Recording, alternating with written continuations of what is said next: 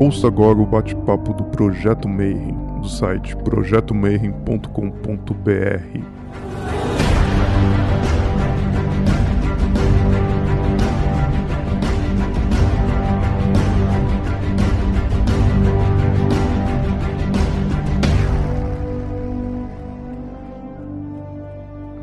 e senhores, especialmente aqui de Portugal, do Brasil, de certeza que são pessoas que vêm pela parte do, do Marcelo. Apresento-vos o, o, Marcelo Del, Del Débio, que vai falar hoje connosco, vai nos apresentar o que, Marcelo? E passo-te a palavra. Hoje, eh, conforme vocês pediram, falar um pouquinho sobre a cabala hermética. Né? Então, o que é a cabala, para que ela serve, de onde ela veio, e qual é a diferença da cabala hermética para a cabala judaica, né, que o pessoal está mais acostumado.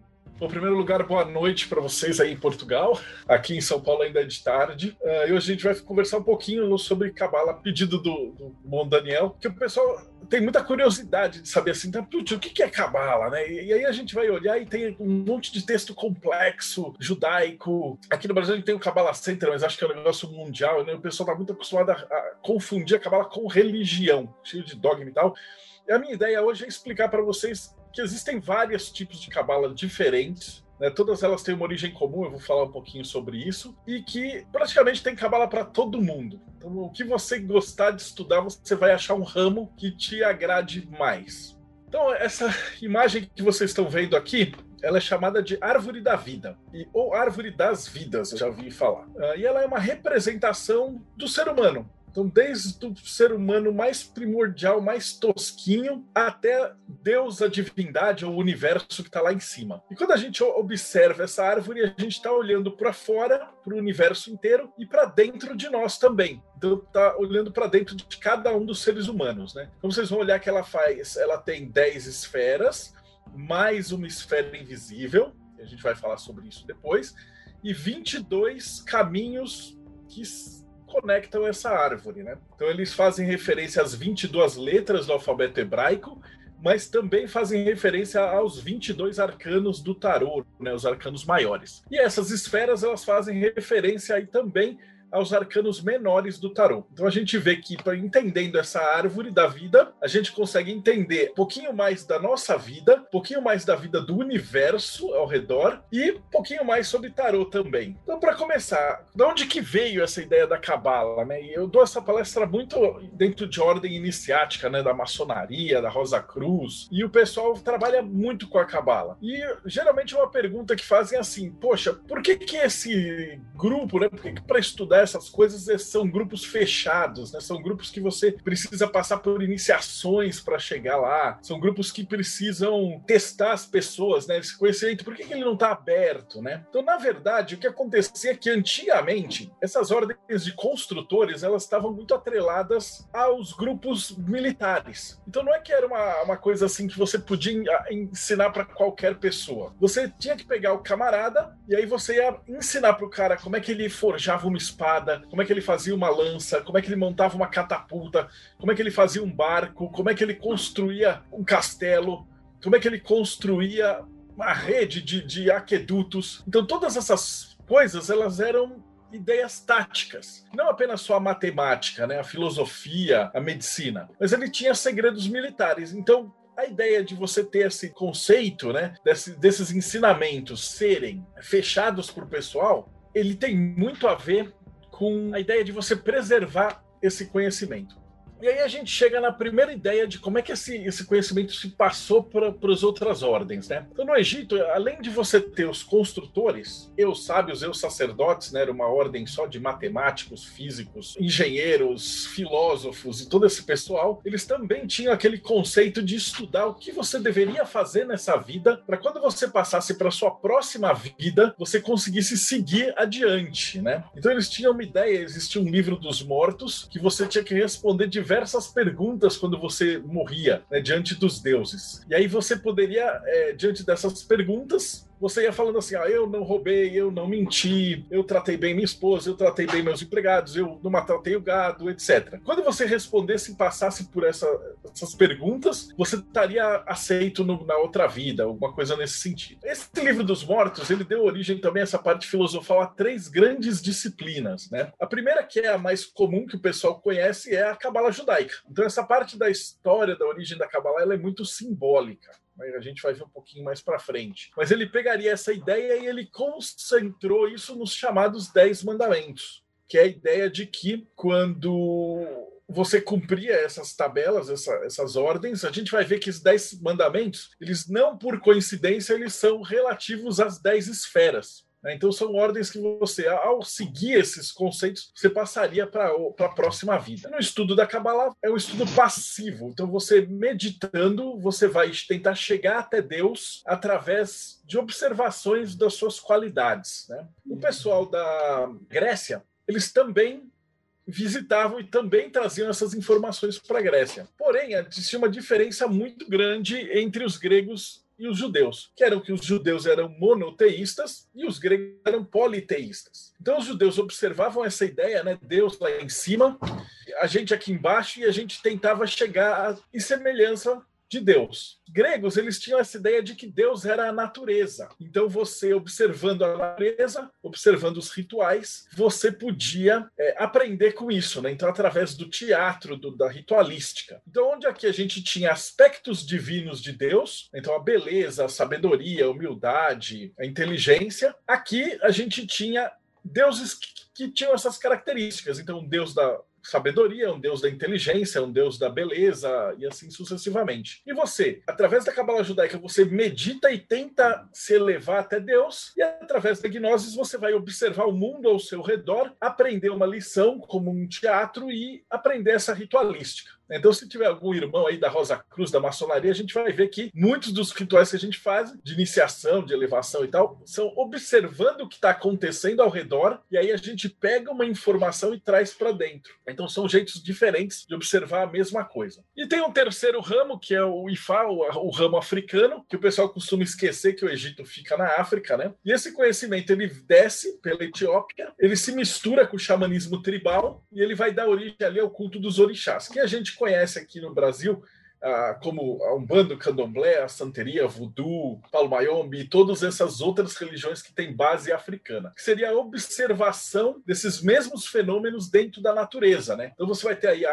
a força divina, um herói da força e uma montanha. Né? Então você tem três exemplos simbólicos que fazem referência da mesma coisa. Esse conhecimento dos gregos, ele chegou foi passando, né? Passou para os romanos e a partir daí ele entra pela Europa por contatos ou por uh, negociações ou pelo próprio exército romano. Esse tipo de, de ritualística ele vai sendo misturado em toda a Europa. Então os vikings, francos, celtas, os gauleses, os lusitanos todos os povos primitivos que habitavam a Europa tiveram essa passagem junto aí com, com os romanos. E essa ideia de você estar tá passando esse conhecimento através da mitologia, ele vai sendo misturado. E aí a gente começa a perceber uma coisa interessante. A gente vê que os deuses eles fazem plástica. Eles vão se mudando, né?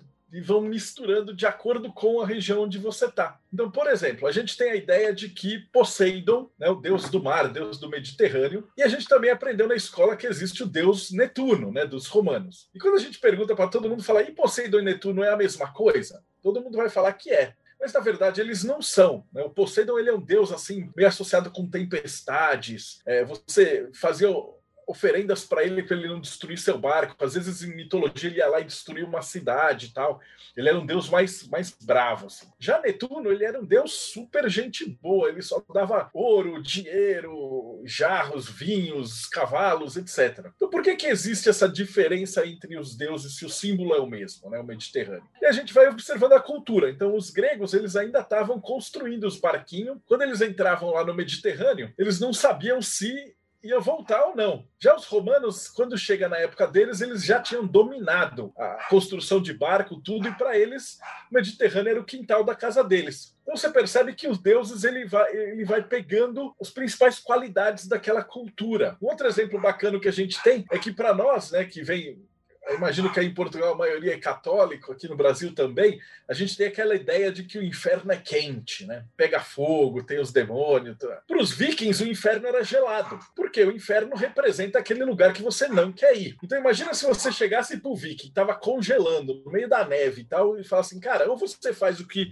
eu estou mandando, ou você vai para o inferno, né? E aí o viking vai perguntar, pô, mas como que é o inferno? Aí você vai falar assim, pô, o inferno é quente. Ele vai falar, pô, então é para aí que eu quero ir, né? Já pro, no, nos romanos a gente tem aquela ideia de que você está no deserto, né? A gente veio dessa cultura judaico-cristã, então a gente está no deserto, você fala você está com calor, cara, o inferno é mais quente, é pior. E por outro lado, o céu, o nosso céu parece um oásis um anjinho tocando harpa, o rio, ar-condicionado, tudo aquela maravilha, né? E para os vikings, para eles a ideia de céu é o Valhalla, né? Que é uma, um banquete, uma sala gigante onde você fica bebendo, comendo javali, tomando cerveja e brigando. Então cada cultura vai ajustando esses estados de espírito, né? E os estados do pós-vida, as divindades, etc., de acordo com o que fica melhor dentro da sua cultura. E tudo bem, isso foi acontecendo. E enquanto isso, a cabala judaica continuava na dela. Então ele é passada a informação de boca a ouvido para os rabinos e tal, e eles iam seguindo na deles. E aí, por volta do século VI, surge a Igreja Católica. Então, ela substitui ali Roma e ela vai passando por cima de todas as outras culturas. E aí, o que, que eles fazem? Eles vão substituindo os deuses pagãos por santos. Então, onde você vê um, Deus que tinha uma qualidade, lá foi lá, matou um dragão, venceu e tal, ele vira São Jorge. Onde você tinha lá uma Deus da agricultura, ele vai virar um santo. Então, todo santo católico, ele vem, ele nasce de uma história, de uma mitologia, de um, de um deus, de uma divindade ou de um herói que é cristianizado e é modificado. Então, eles vão sendo absorvidos. Né? Enquanto isso, aqui os judeus estão indo na boa. Até que, por volta do século XIV, 13, 14, a Inquisição chega até os judeus e fala assim: olha, ou vocês vão se converter para o catolicismo, ou vocês vão para a fogueira. E aí acontece aquele fenômeno dos judeus convertidos, né? Então, aí em Portugal é muito comum, se você tem aí o sobrenome de árvore, você vem de uma família de judeus convertidos.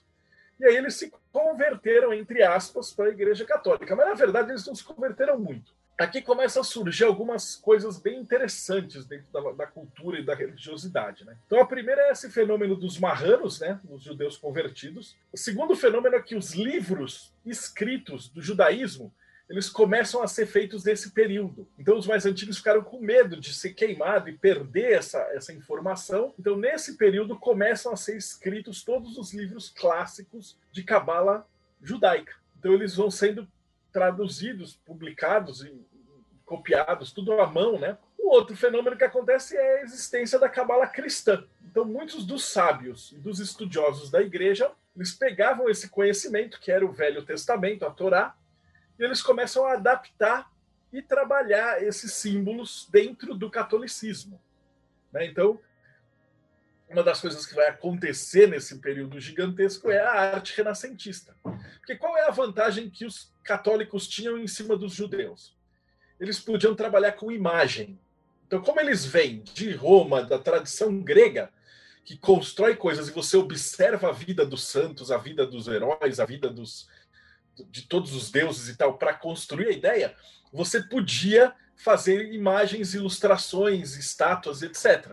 Coisa que no judaísmo não é permitido. Você estuda apenas as letras e o nome de Deus. Essa cabala cristã ela começa a ficar muito rica, porque ela entra na arte e entra dentro da filosofia e ela inunda. Então todas as igrejas elas tinham isso. Então eu sei que quando eu visitei aí Lisboa Porto, as cidades, você vai ver que nas igrejas aí você tem aquelas imagens dos santos. E elas são hiper complexas, né? Então, se você estiver passando por uma estátua e você tiver conhecimento da iconografia cristã, você consegue olhar o santo e, e observar. Então, ah, se ele tem os pés parados, ele era um santo que ficava parado. Se ele tem um pé assim como se ele estivesse andando, ele era um santo que durante a vida ele saiu pregando. Aí o que ele está carregando na mão significa onde ele estava, o que, que ele fazia. E aí você contava toda uma história sem precisar usar nenhuma uma palavra, né? Só olhando a imagem você conseguia passar essas informações. Então, muito dessa, dessa ideia da Cabala ela é, é trazida para cá. Por outro lado, também por estar ali em Roma, eles trazem muito desses conceitos dos gregos. Então, tem os planetas,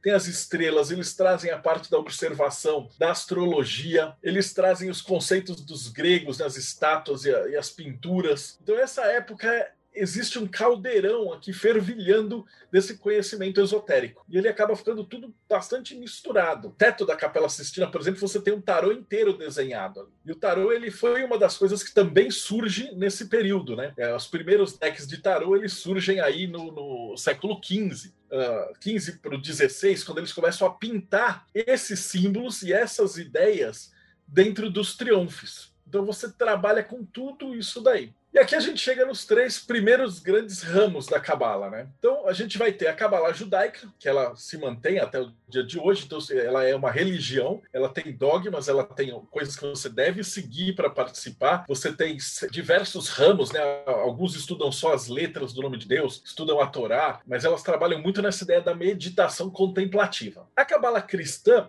ela deu origem à alquimia e ao rosacrucianismo, né? Então a gente encontra muito disso daí dentro das ordens rosacruzes cristãs. Eles pegam essa ideia de você ter que fazer a transição da alma, né? A reintegração dos seres e você voltar para o divino. Então, ele carrega muito das, das ideias da Kabbalah, porém com toda uma simbologia do Cristos. E você tem a cabala hermética, né? Então, hermética vem de Hermes, que ele trabalha com a ideia de que tudo que está fora está dentro, tudo que está em cima está embaixo. Então, você trabalha com símbolos, com conceitos e com ideias que você se apropria para trabalhar para si mesmo, né? Então, eu gosto muito, eu estudo muito da cabala hermética. Para quem não, conhece, eu, eu sou arquiteto e eu as minhas especializações são história da arte e religião comparada, né? Então, o meu trabalho, um dos meus trabalhos principais foi organizar uma enciclopédia de mitologia. Né? Então, a última edição dela que saiu tem 8.700 verbetes. É, entrou para o Guinness como maior livro em língua portuguesa de mitologia comparada. E aí, como é que eu entrei em contato com a Cabala Judaica? Tinha uma época, antigamente, aqui no Brasil, tinha um livro chamado Guia dos Curiosos. E eu estava falando com o autor e a gente ia fazer um Guia dos Curiosos de Deuses. Então, para saber assim, quantas pessoas foram fulminadas por um raio, curiosidades dos deuses. Isso numa época que nem existia internet nem nada, né? Toda pesquisa era feita em cima de livro e tudo. E eu estava organizando e eu cheguei naquela mesma ideia que o Joseph Campbell chegou, que você vai ter deuses de todos os tipos em todas as mitologias, eles são enquadrados, né? Então, você tem deuses da agricultura, deuses da morte, deuses da ressurreição, deuses da sabedoria. E aí eu estava agrupando tudo isso para montar esse livro. E ao mesmo tempo eu estava na maçonaria. Eu estou ainda. Estava estudando dentro da loja Madras. E ela quer ser uma loja de estudos mesmo, bem profundos. E o rabino de lá falou assim: cara, isso que você estruturou é praticamente a cabala. Então vai dar uma pesquisada e dar uma olhada que você vai conseguir ver muita coisa em conjunto disso. Né? E eu vou apresentar para vocês daqui a pouquinho um pouquinho dessa organização. E a Cabala Hermética, o legal dela é que ela pode trabalhar com tudo que você quiser. Então, se você quiser pegar coisa da Cabala Cristã para estudar na Hermética, você pode. Se você quiser estudar a Cabala Judaica, as letras, você pode. Se você quiser estudar astrologia junto, você pode. Se você quiser estudar a partir do tarô, você pode. Então, a ideia é que quando você observa uma esfera, você está pondo símbolos, mas cada símbolo pega um pouquinho, um pedaço dessa esfera. Na Cabala Judaica, eles não, não gostam e não querem que você use símbolos Porque, por exemplo, só o fato de você chamar, por exemplo, de uma sabedoria, um deus da sabedoria, e você colocar ele como masculino, para um judeu ele já fala: pô, peraí, você já dividiu a sabedoria no meio. Você já perdeu metade da, da ideia. Então, quando você dá nome para Deus ou para as coisas divinas, você está cerceando, está colocando isso em caixinhas e Deus é infinito. Como é que você vai fazer isso? E eu acho a ideia dos caras fantástica. Eu acho que tá perfeito. E na Cabala Hermética é o contrário. Você fala assim, poxa, Deus é infinito, mas nós somos finitos. Então eu vou pegar o máximo que eu puder de símbolos para entender aquela energia. Qual que é o problema da cabala hermética? Se você decidir se, se fechar naquilo. Então, o estudante de cabala hermética, quando ele decide por aí, ele sabe que é pro resto da vida. Ele nunca vai poder parar de estudar. Porque quanto mais ele estuda, quanto mais ele lê um livro, quanto mais ele vê um filme, quanto mais ele estuda uma mitologia, mais ele está agregando a essas esferas, mais ele está conhecendo as faces de Deus. Ok? A cabala hermética ela foi muito popularizada pela Golden Dawn, século 19 e 20, e ele está presente em praticamente todas as ordens iniciáticas. Né? Aqui eu vou dar um exemplo de como é que se trabalha essa alquimia e a cabala hermética. Esse aqui é um dos símbolos da alquimia que ele fala que o nosso corpo é como uma rosa, né? um jardim. E aí, simbolicamente, você deveria cuidar do seu corpo, né? Então, colocar adubo, eh, tirar as ervas daninhas, colocar água, colocar o sol, é trabalhar com os quatro elementos, e se você conseguir trabalhar com esses quatro elementos, as rosas vão brotar. Ou seja, se na sua vida você tem uma vida regrada emocionalmente, tem uma vida boa intelectual, busca o divino, busca espiritualidade,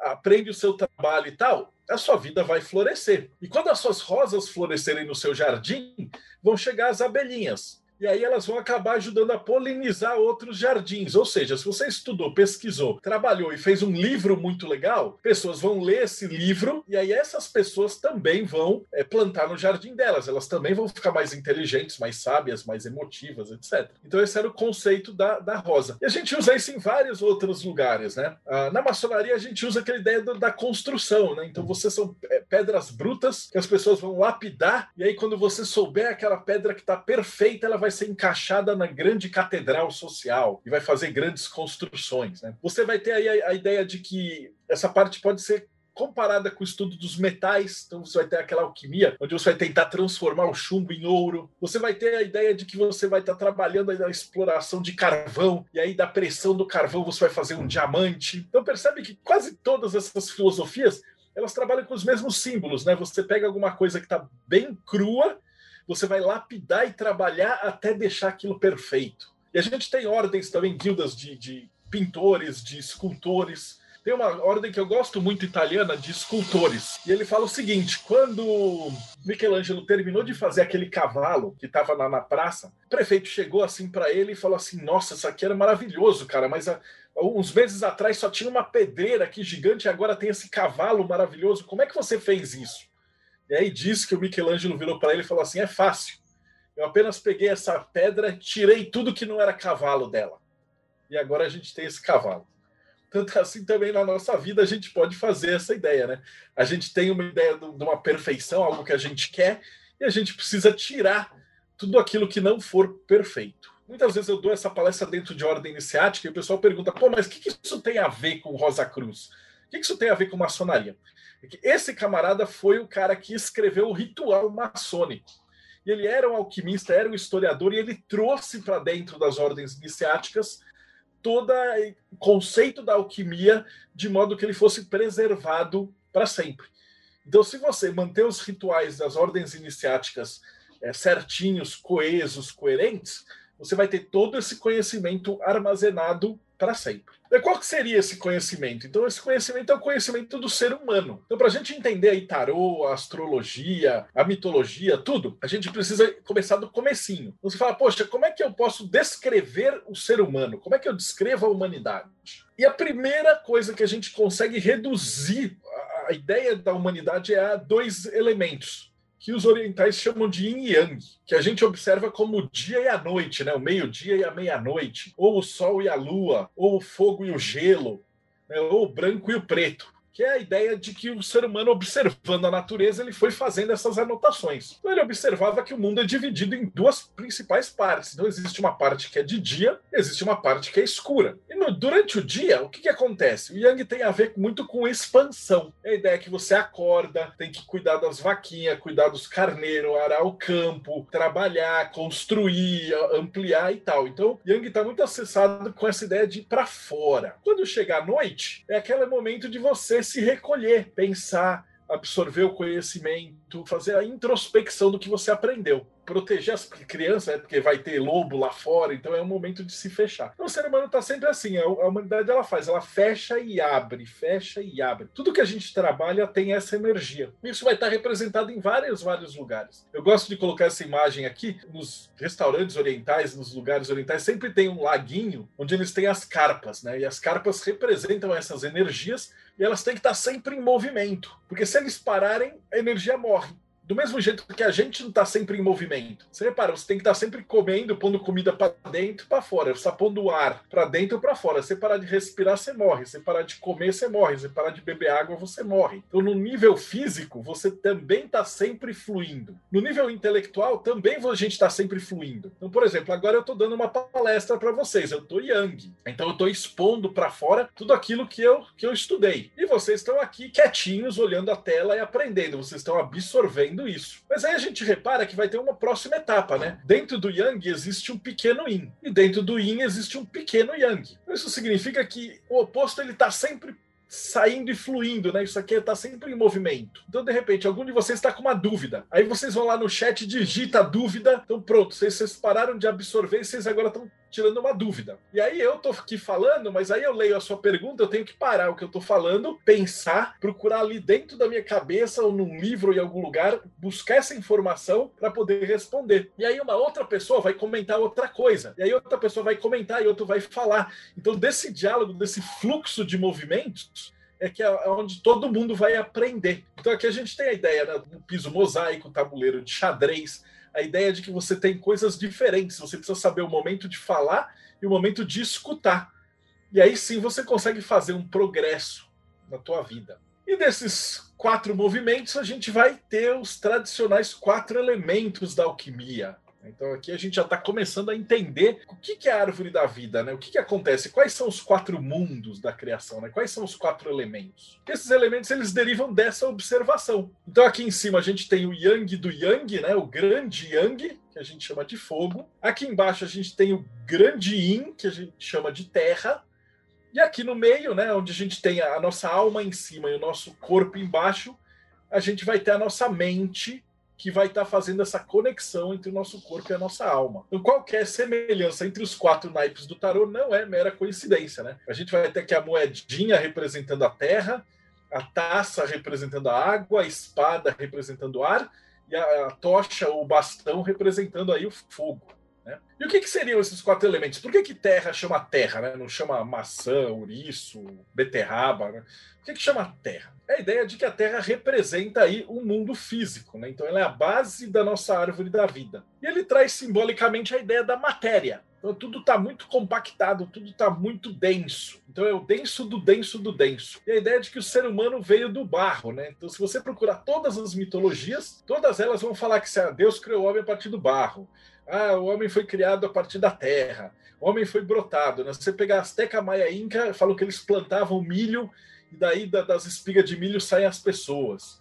Na China, a deusa sentou do lado do rio, começou a esculpir os chineses no Rio Amarelo. E aí depois ela perdeu a paciência, amarrou um, um cipó em cima dali, começou a girar e fez o resto. Né, que era a explicação de que por que, que algumas pessoas tendem a estudar e querem evoluir, por que, que outras são tão toscas, né? e por que, que as toscas são maioria a gente tem a ideia de dos gregos, né, o mito do Utnapishtim babilônico, que ele sai do dilúvio e começa a jogar pedras e as pedras viram as pessoas.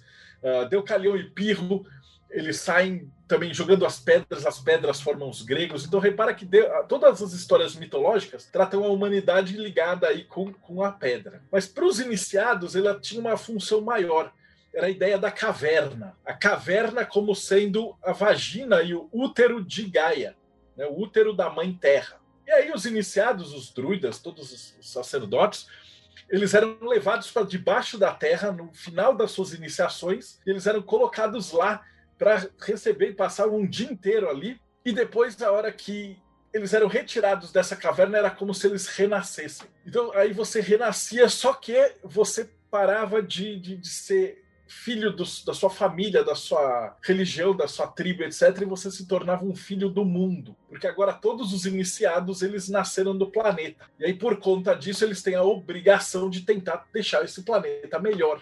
Então aí essa é a ideia simbólica, né? Por isso que você vai ir para baixo. Eu fui para Portugal, você vai ter lá o túnel, né? Que tem aquele é Sintra, é fantástico. Você tem todo um túnel iniciático, toda, pegada. Então aqui você vai ter essa, essa ideia né, de você fazer essa jornada iniciática para dentro da Terra, passar pelo útero da, do planeta e renascer. Isso é levado, todas as igrejas e todos os templos de todas as religiões trazem essa ideia. Então você vai ter os templos mais antigos de adoração do fogo até as catedrais, né? Então, se você parar para observar, essa aqui é a Catedral da Sé de São Paulo, você vai ter aqui, imagina que isso aqui parece uma mulher grávida, ó, tem os joelhos, aí você tem o duomo, que é a barriga, você tem a cabeça, que é o altar, o transepto, que são os braços, aí você tem a porta, que é uma ogival dupla, né? Os grandes lábios, pequenos lábios. Então toda a catedral é uma igreja, né? Ela é uma mulher parindo, na qual as pessoas vão entrar, né? Quando você não precisa mais ser a iniciação de um por um, mas você tem um grupo grande de pessoas, né? Elas vão entrar nessa igreja, elas vão receber alguma coisa aqui. Quando elas saírem dessa igreja, elas teoricamente estariam melhores do que quando elas entraram. E esse conceito ele vai poder ser expandido para várias outras coisas, né? Universidades estavam dentro das igrejas. Uma universidade também é um lugar que você entra, recebe alguma coisa e sai melhor do que entrou. Né? Um grupo iniciático, uma loja maçônica, uma loja da Golden Dawn, uma loja da Rosa Cruz também. Você entra nessa caverna, recebe alguma coisa e você sai melhor do que você entrou. E o que, que seria essa coisa? Né? Se a Terra é a grande mãe, a gente vai ter o céu ou fogo, que é o grande pai. Então, também na mitologia, sempre que tenha Deus vai falar com alguém, como é que ele faz? Ele aparece na forma da sarça ardente, né? A fogueira que conversa com todo mundo. Essa ideia da luminosidade do sol está presente em todas as religiões como forma da divindade. A gente tem ali Prometeus que rouba o fogo dos deuses. O próprio Moisés sobe fala com a salsa ardente, traz os dez mandamentos. Aladim tem uma fogueira, né? Que ele esfrega a lâmpada, sai o gênio. A gente tem essa ideia do, do fogo em todas. Mas por que o fogo? Na verdade, não seria o fogo, mas seria a luz. E o fogo é a representação mais próxima que os antigos tinham da luz. E que luz que é essa? O sol. Então eu sempre brinco nas palestras, eu falo assim: imagina o primeiro grupo de ser humano Imagina que a gente estava andando na, na floresta lá 50, 100 mil anos antes de Cristo. Estamos lá, estamos caçando mamute. Aí de repente estamos chegando assim, choveu, teve umas tempestades, uns relâmpagos, e aí a gente chegou numa clareira, e aí caiu um relâmpago na clareira e estava pegando fogo numa árvore. Então imagina que nunca no planeta Terra ninguém tinha visto uma fogueira. A gente é o primeiro grupo. O que, que, que, vocês iam pensar? Então a galera deve ter olhado para aquilo e ficado doido, falando, cara, o que, que é isso? Isso brilha isso tá queimando, né? Aí algum maluco deve ter ido colocar a mão, queimou a mão. Ele fala, cara, isso queima. E aí alguém mais inteligente deve ter olhado e falar assim: peraí, cara, é óbvio que isso aqui é um pedaço do sol que caiu. E aí todo mundo se olhou e falou assim: porra, é óbvio, cara. E aí surgiu a primeira religião do planeta que era tentar manter essa porra dessa fogueira acesa. Então você fazia oferendas de, de folhas e tudo que você pudesse para tentar manter ela acesa. E se você não conseguisse, ela apagava e você falava: Ó, oh, perdemos, voltou lá para cima. Depois o ser humano aprende a fazer a fogueira, aí ele vai cuidar dessa fogueira sagrada e aí ele vai fazer templos com fogo sagrado e aí ele vai nutrir esses fogos. E a parada era tão importante que na Grécia Antiga você não, não chamava uma cidade de polis se ela não tivesse um templo que era uma fogueira. E a fogueira tinha que vir do fogo original do Prometeus que roubou o fogo dos deuses. E quando você formava uma outra cidade, os caras montavam uma, uma, uma parte do exército, acendiam as tochas, faziam uma procissão de um lado para o outro, até acender a outra cidade, e aí a outra cidade virava uma cidade. Então olha como a parada era doida. Daí você fala assim, pô, Deus, mas isso aí é uma história antiga e tal. Você fala, não é, cara, a cada quatro anos a gente repete esse ritual. Toda Olimpíada os caras acendem uma tocha lá no, no Olimpo, passeia pelo mundo inteiro, levando é, esse espírito olímpico para todo mundo. Então, olha o nível desse ritual, da importância desse fogo sagrado para o humano e o que, que isso faz no nosso subconsciente, para a gente entender essa ideia. Em toda religião, você vai ter os homens sagrados, né? Ó, os anjos usavam essa auréola, os reis usavam essa coroa, que é, a coroa nada mais é do que uma fogueirinha aí na cabeça da pessoa, né? Tá pegando fogo ali. O índio tem um cocar de luz, turbante, até a ideia de você ter uma ideia genial, acende uma lâmpada. Então, toda essa ideia de que a busca por, por essa iluminação está ligado aí. Pô, maravilha. Então, se a gente tem ali o pai fogo, a, a, mãe terra, a gente tem aquela ideia né, de que os caras entravam na caverna com a fogueira para contar histórias, para aprender. Aí você vai substituindo isso por várias outras ideias. Quando você entra numa igreja, o cara vai ab abrir a Bíblia e ler a Bíblia. Então você está fazendo a mesma coisa, juntando em volta de uma caverna e pegando um livro que tem uma, uma, ideia. E aí a gente vai ter que trabalhar aqui esse meio de campo, que é a nossa mente. E eu falei ali do atrás que ela está dividida em duas partes. Então uma parte está voltada para o material e uma parte está voltada para o espiritual. Então, a primeira parte que a gente vai estudar é o elemento ar. E o elemento ar está ligado com a razão. Por quê? Porque o ar é invisível, né? A sabedoria ela passa de uma maneira invisível. E pensa que coisa louca e mágica que é o ser humano. Que, que mágica que é um livro? Você pega o livro, o livro é uma casca de árvore morta que os caras pintaram, tingiram até ficar branco, mas basicamente é um pedaço de madeira. Aí nele tem um monte de bolota de tinta, que a gente chama de letra, mas é um monte de rabisco e garrancho e símbolos mágicos. E aí você olha para esse livro e o maluco, né?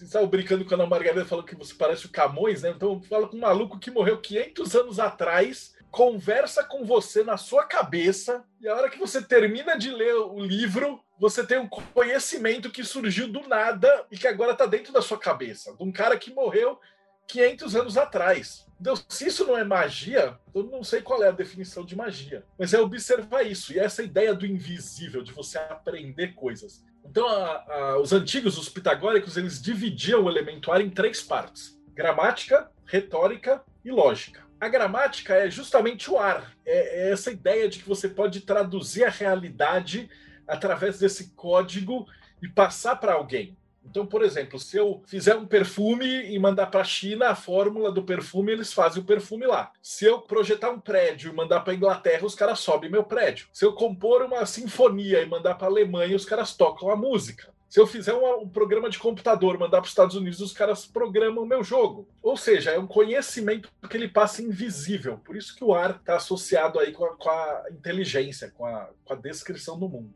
Mas aí você vai ter a retórica, que são as folhas quando a gente olha um naipe de tarô, por exemplo, muitas vezes está associado ali com a folha, o elemento ar. E seria o quê? A ideia de que você está colocando essa informação num papel, numa coisa sólida. Odin ele não se crava na árvore da vida, recolhe as folhas, e aí com as ranhuras das folhas ele faz as runas, e com as runas ele constrói a realidade. Do mesmo jeito, quando a gente escreve alguma coisa e constrói, a gente está construindo a realidade. Então, quem domina a realidade domina o que está acontecendo em volta, é a narrativa. Né? Antigamente, isso aí era um privilégio de quem era letrado e da igreja, etc. Hoje, aqui no planeta, quem descobriu essa força são os partidos políticos. Então, quando você está lendo, acontece alguma coisa. E se você pegar um jornal de direita e um jornal de esquerda e ler duas notícias, você vai olhar e falar: cara, isso aqui são mundos paralelos. Não é possível que essas duas notícias falam da mesma coisa. Por quê? Porque cada um desses grupos ideológicos, religiosos, etc., está tentando moldar e distorcer e puxar a verdade para falar o que ele quer. Então você constrói a narrativa e essa retórica é o que constrói o mundo. Né? Shakespeare falava: a pena é mais forte até do que a espada. Né? E o último é a lógica, que é a própria espada. A lógica representa a ideia de que você construiu a sua ideia, a sua argumentação, e aí você vai falar com uma outra pessoa, e aí você vai ter esse, esse embate. Então, por exemplo, vamos supor que o Daniel queira vender para vocês um celular da marca X. Aí eu quero vender o celular da outra marca. A gente podia fazer igual no Game of Thrones, né? Vai cada um para lá, para dentro do, dos gladiadores, se mata e quem matar o outro ganha. Ou a gente pode argumentar, né? Então o Daniel vai falar assim: pô, vocês têm que comprar esse Xingling porque ele é barato, ele veio da China, ele custa poucos euros, etc. Aí eu vou falar assim: não, vocês têm que comprar esse aqui porque ele tem mais memória, tira foto melhor, etc, etc, etc. Ele vai falar: não, mas o meu eu dou um desconto. Tá? Então, nesse jogo de palavras, na verdade, ele é semelhante a uma luta de espadas. Só que é intelectual, está acontecendo num plano abstrato. E ao mesmo tempo, a gente está invadindo a mente de vocês. E no final desse embate, vocês vão escolher se vai comprar um celular, o outro, ou qualquer um, ou nenhum. Não percebe que isso que eu acabei de descrever é política, comércio, diplomacia, tudo basicamente que envolve relações dos seres humanos. Então esse aí é o elemento área, a luta de espadas. Então você precisa do, treinar as palavras. Quem tiver mais palavras e quem conseguir montar melhor a sua argumentação tem uma melhor lógica percebe que é tudo concatenado. Você fala, poxa, que bacana, né? Isso, isso aí é, é, legal. E essas coisas eram passadas é, para os antigos, na, na, forma de histórias. Então, a partir daqui, com o que eu falei para vocês até agora, dá para vocês entenderem um pouquinho da história do rei Arthur, por exemplo. Então, o que, que faz o rei Arthur ser o rei Arthur? Ele, ele tinha uma carteirinha de rei Arthur, é um corvo. Como é que ele sabe que ele é o rei Arthur? Ó, ele tirou a espada da pedra. O que eu falei para vocês até agora, como é que vocês conseguem entender essa história? Assim, olha, se você quiser uma coroa, ou seja, se você quiser ser o senhor é, do seu destino, se você quiser mandar na sua vida, se você quiser ser alguém, ter alguma coisa, você precisa estudar, tirar a, pedra, a espada da pedra, senão você vai ser um chucro burrão. Então você tem que tirar essa espada para poder lutar. Não significa que, se você quer ser alguém na vida, você precisa estudar. Você fala, poxa, mas isso é óbvio. Só pior que não é óbvio, né? A gente fala isso para os nossos filhos, os amigos, veio tudo em volta e não é óbvio, apesar de ser óbvio, né? Mas, poxa, tá faltando um elemento, né? E o que, que acontece? O rei Arthur tira essa espada, e aí a gente vai aprender sobre o último dos quatro elementos, que é a água ou o amor. Então, o que acontece na lenda do Rei Arthur é que ele sai com a espada e ele sai matando todo mundo pela frente. E ele mata um oponente num combate desleal e a espada dele quebra. E aí ele olha e fala assim: putz, então quer dizer que não basta eu ser inteligente e estudar, mas se eu não tiver amor pelo próximo, pelo outro,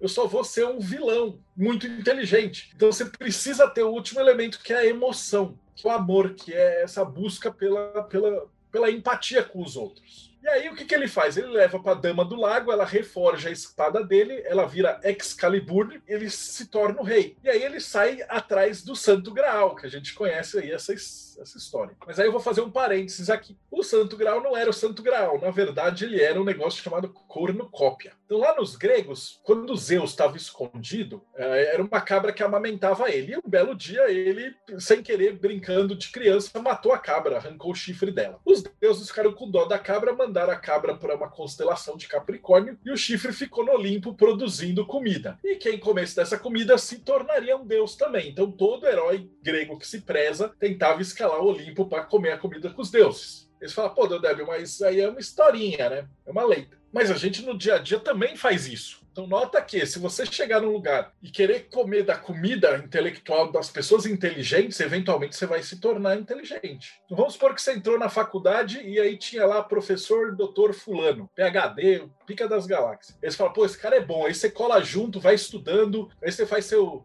entrega, faz mestrado, doutorado, vai seguindo, né? 20 anos depois, você é convidado para uma palestra dos Pica da Galáxia, congresso, e você vai palestrar. E a hora que você senta lá para palestrar, você olha e o cara que está sentado na cadeira do seu lado, professor doutor fulano. Aí você fala, opa, peraí, então se eu comi a comida dos deuses, agora eu estou sentado também? Isso significa que se você se cercar de gente inteligente, sábia, etc., e você souber comer dessa comida, não adianta também sentar do lado dos caras e não comer, você vai se tornar um deus também. Isso aí depois ele se torna com os celtas um caldeirão mágico, que é o caldeirão de Dagda. Que aí quando você é, tomava dessa sopa mágica, você era indestrutível, ressuscitava os mortos, etc. E aí isso era um perigo, né? Então os deuses esconderam esse caldeirão mágico da humanidade no fundo de uma caverna. E aí o rei Arthur, da primeira lenda, que é, o rei Arthur ele é uma lenda celta, ele junta 12 cavaleiros, 12 guerreiros, né? E vai atrás do caldeirão mágico. Depois, lembra que eu falei que o cristianismo pega todos os os deuses heróis pagão e transforma tudo. Eles falaram: Ó, oh, peraí, Rei Arthur agora é um cavaleiro, que porra de guerreiro celta. E agora ele também não pode pegar o caldeirão, que caldeirão é coisa de bruxa. Agora ele vai pegar o Santo Grau, que é um cálice que pegou o sangue de Cristo na cruz, então ele tem poderes mágicos. Quando você beber do cálice, você vai curar todas as suas feridas e ficar imortal e etc. E aí, Rei Arthur vai atrás do, do cálice. Mas a, a, pegadinha da história do Rei Arthur é que ele nunca consegue encontrar o cálice. Então ele chega no castelo e fala: Ah, o cálice está aqui. Ele fala: Não, não tá. Ele foi lá para Escócia. Aí ele viaja lá. Aí, ah, o cálice está aqui. Não, puta, agora tá na França. Aí ele viaja para França. Ah, chegou lá, pô, e agora? Ah, não, tá na Inglaterra de novo. Resultado: o Rei Arthur morre e ele nunca consegue encontrar o Santo Graal, que é o que a gente chama de paradoxo do hermetista ou do buscador. Então o verdadeiro buscador ele tá sempre atrás do Santo Graal. Mas mas, por outro lado, ele sabe que ele nunca vai conseguir pegar esse santo grau. Porque se o santo grau é a perfeição, ele sempre vai estar no próximo castelo. Né? Imagina que você é um pintor. E aí você vai lá e pinta uns quadros maravilhosos. Aí você fala assim, pô, obra-prima, isso aqui é o melhor trabalho que eu fiz. E aí na semana seguinte você aprende uma técnica nova de esfumaçar e etc. E aí você olha pro seu quadro e fala assim, pô, eu consigo fazer melhor. Pronto, seu santo grau já sumiu. Já está no próximo quadro. E aí você vai ter que trabalhar mais e falar, eu consigo fazer melhor. E aí você consegue pintar um quadro melhor. E aí na semana seguinte você vai aprender uma técnica em ouro para piripiriporó. Aí pronto, já era seu quadro, você vai ter que fazer melhor. E assim sucessivamente. Então na nossa vida, sempre que a gente faz um livro, um trabalho, um panetone, um, uma refeição, você pode olhar e falar assim, poxa, eu consigo fazer melhor. E aí você vai estar sempre nessa busca. Então aí a gente tem aí os quatro elementos que completam o ser humano, né? Então você precisa ter eles todos equilibrados simbolicamente para você tentar chegar e fazer uma mudança no mundo. Então nos egípcios eles tinham esse símbolo que representava isso daí. Então primeiramente você vai se lapidar até você chegar numa, num grau de maestria do que você deseja. E depois você senta para ajudar os outros. É fácil de entender isso. Imagina que eu tenho uma orquestra e o Daniel acabou de aprender a tocar flauta. Eu não posso pegar ele para a gente se apresentar lá na Filarmônica de Berlim, né? Então, primeiro, o Daniel vai ter que treinar 10, 20 anos de flauta até ele estar tá o mestre. Depois, ele se junta para a gente poder fazer uma obra magna. Então, primeiro você faz a lapidação, depois você faz a grande obra. E esse símbolo, quem carregava ele era um iniciado que já tinha atingido esse status. Então eles trabalhavam muito com essa ideia, né? Eles chamam de vida eterna. E, aí a gente chega nesses dez esferas que representam esses degraus aqui, né? Então, para os judeus, eles chamam de escada de Jacó, que é uma escada que conecta o ser humano até Deus, onde os anjos sobem e descem carregando as ordens e informações do divino, né? E a gente tem a ideia dessa árvore mágica, né? Por isso que os judeus escolheram o sobrenome de árvore quando eles se converteram. E toda a mitologia que se preze tem uma árvore mágica, né? Então, ó, Adão e Eva tem a árvore do, do bem e do mal. O Hércules tem a árvore das Hespérides, que ele tem que ir lá enfrentar um dragão e pegar o fruto. É, Odin tem a árvore do Yggdrasil, que ele pega as runas. Joãozinho pé de feijão, tem uma árvore mágica que ele tem que escalar enfrentar um gigante, depois ele traz a galinha dos ovos de ouro. E a gente tem a árvore mágica do Natal também, né? Uma árvore cheia de bolinhas coloridas, com uma estrela em cima e presentes embaixo. E aí a gente fala para as crianças assim: olha, se você se comportar durante o ano, Papai Noel traz presente para vocês. E aí no ocultismo a gente fala assim: olha, se você fizer a vontade do universo, o universo conspira. E aí você vai receber a, o resultado dele. Então a ideia é a mesma, filosoficamente falando. Se você conseguir entender a chave dessa árvore da vida, você vai conseguir produzir prosperidade aqui no mundo material. Então aí a gente tem a árvore. Então o que, que significa essa árvore? O que, que é essas ideias e tal? Então isso aqui está associado com astrologia, com o tarô, com chakra, com tudo que vocês imaginarem esotérico, ele parte dessa estrutura. Né? Então a primeira etapa é Malkuth, que é a terra, que é o mundo material, né? Está ligado ao chakra básico e ele está ligado aí às deusas da criação. Então, os deuses mais antigos aqui que tem a ver com essa criação, o Inanna, Taueret, Pachamama, Shelanagig, elas são todas deusas de fertilidade, né? Então você, ó, tá vendo? Elas são todas gordinhas, peitudas, elas estão parindo filhos. Por quê? Porque quando você tinha uma aldeia e a mulher dava à luz um filho, era um guerreiro a mais para a aldeia, né? Então a aldeia ficava mais rica, mais poderosa. Era uma pessoa a mais para cuidar do campo, era um cara mais para caçar. Então a, o ato de você parir era riqueza. Depois, quando o ser humano desenvolve a agricultura, essas deusas passam a ser deusas da agricultura. Gaia, Cibele, Deméter, Flora, Perséfone. São todas deusas que trazem essa natureza. Então, por quê? Porque aí a riqueza estava associada com a colheita. Então, quanto mais você plantar, mais você vai colher. A gente vai ter aqui deuses da prosperidade também, né? Kubera, Apis, Epsu. A Igreja Católica pega essa ideia do São Lázaro, né? Então, São Lázaro, assim como Deméter, ele estava morto, desculpa, Perséfone, né? Ele estava morto. Jesus vai lá e ressuscita ele, e aí ele se torna um filósofo, né? um pregador. Então a gente tem essa ideia de que você entra dentro dessa caverna, você vai buscar essa iluminação, mas a colheita é feita fora da caverna. Eu gosto de brincar que às vezes você tem um cara numa ordem iniciática e ele, ele entra, faz tudo certinho, mas a hora que sai para o mundo ele é uma bosta de pessoa. Então a colheita real que você vai ter da árvore da vida, ela é sempre feita fora da árvore. Então pelos frutos do que você fizer, você vai saber se aquela pessoa é realmente iniciada ou não.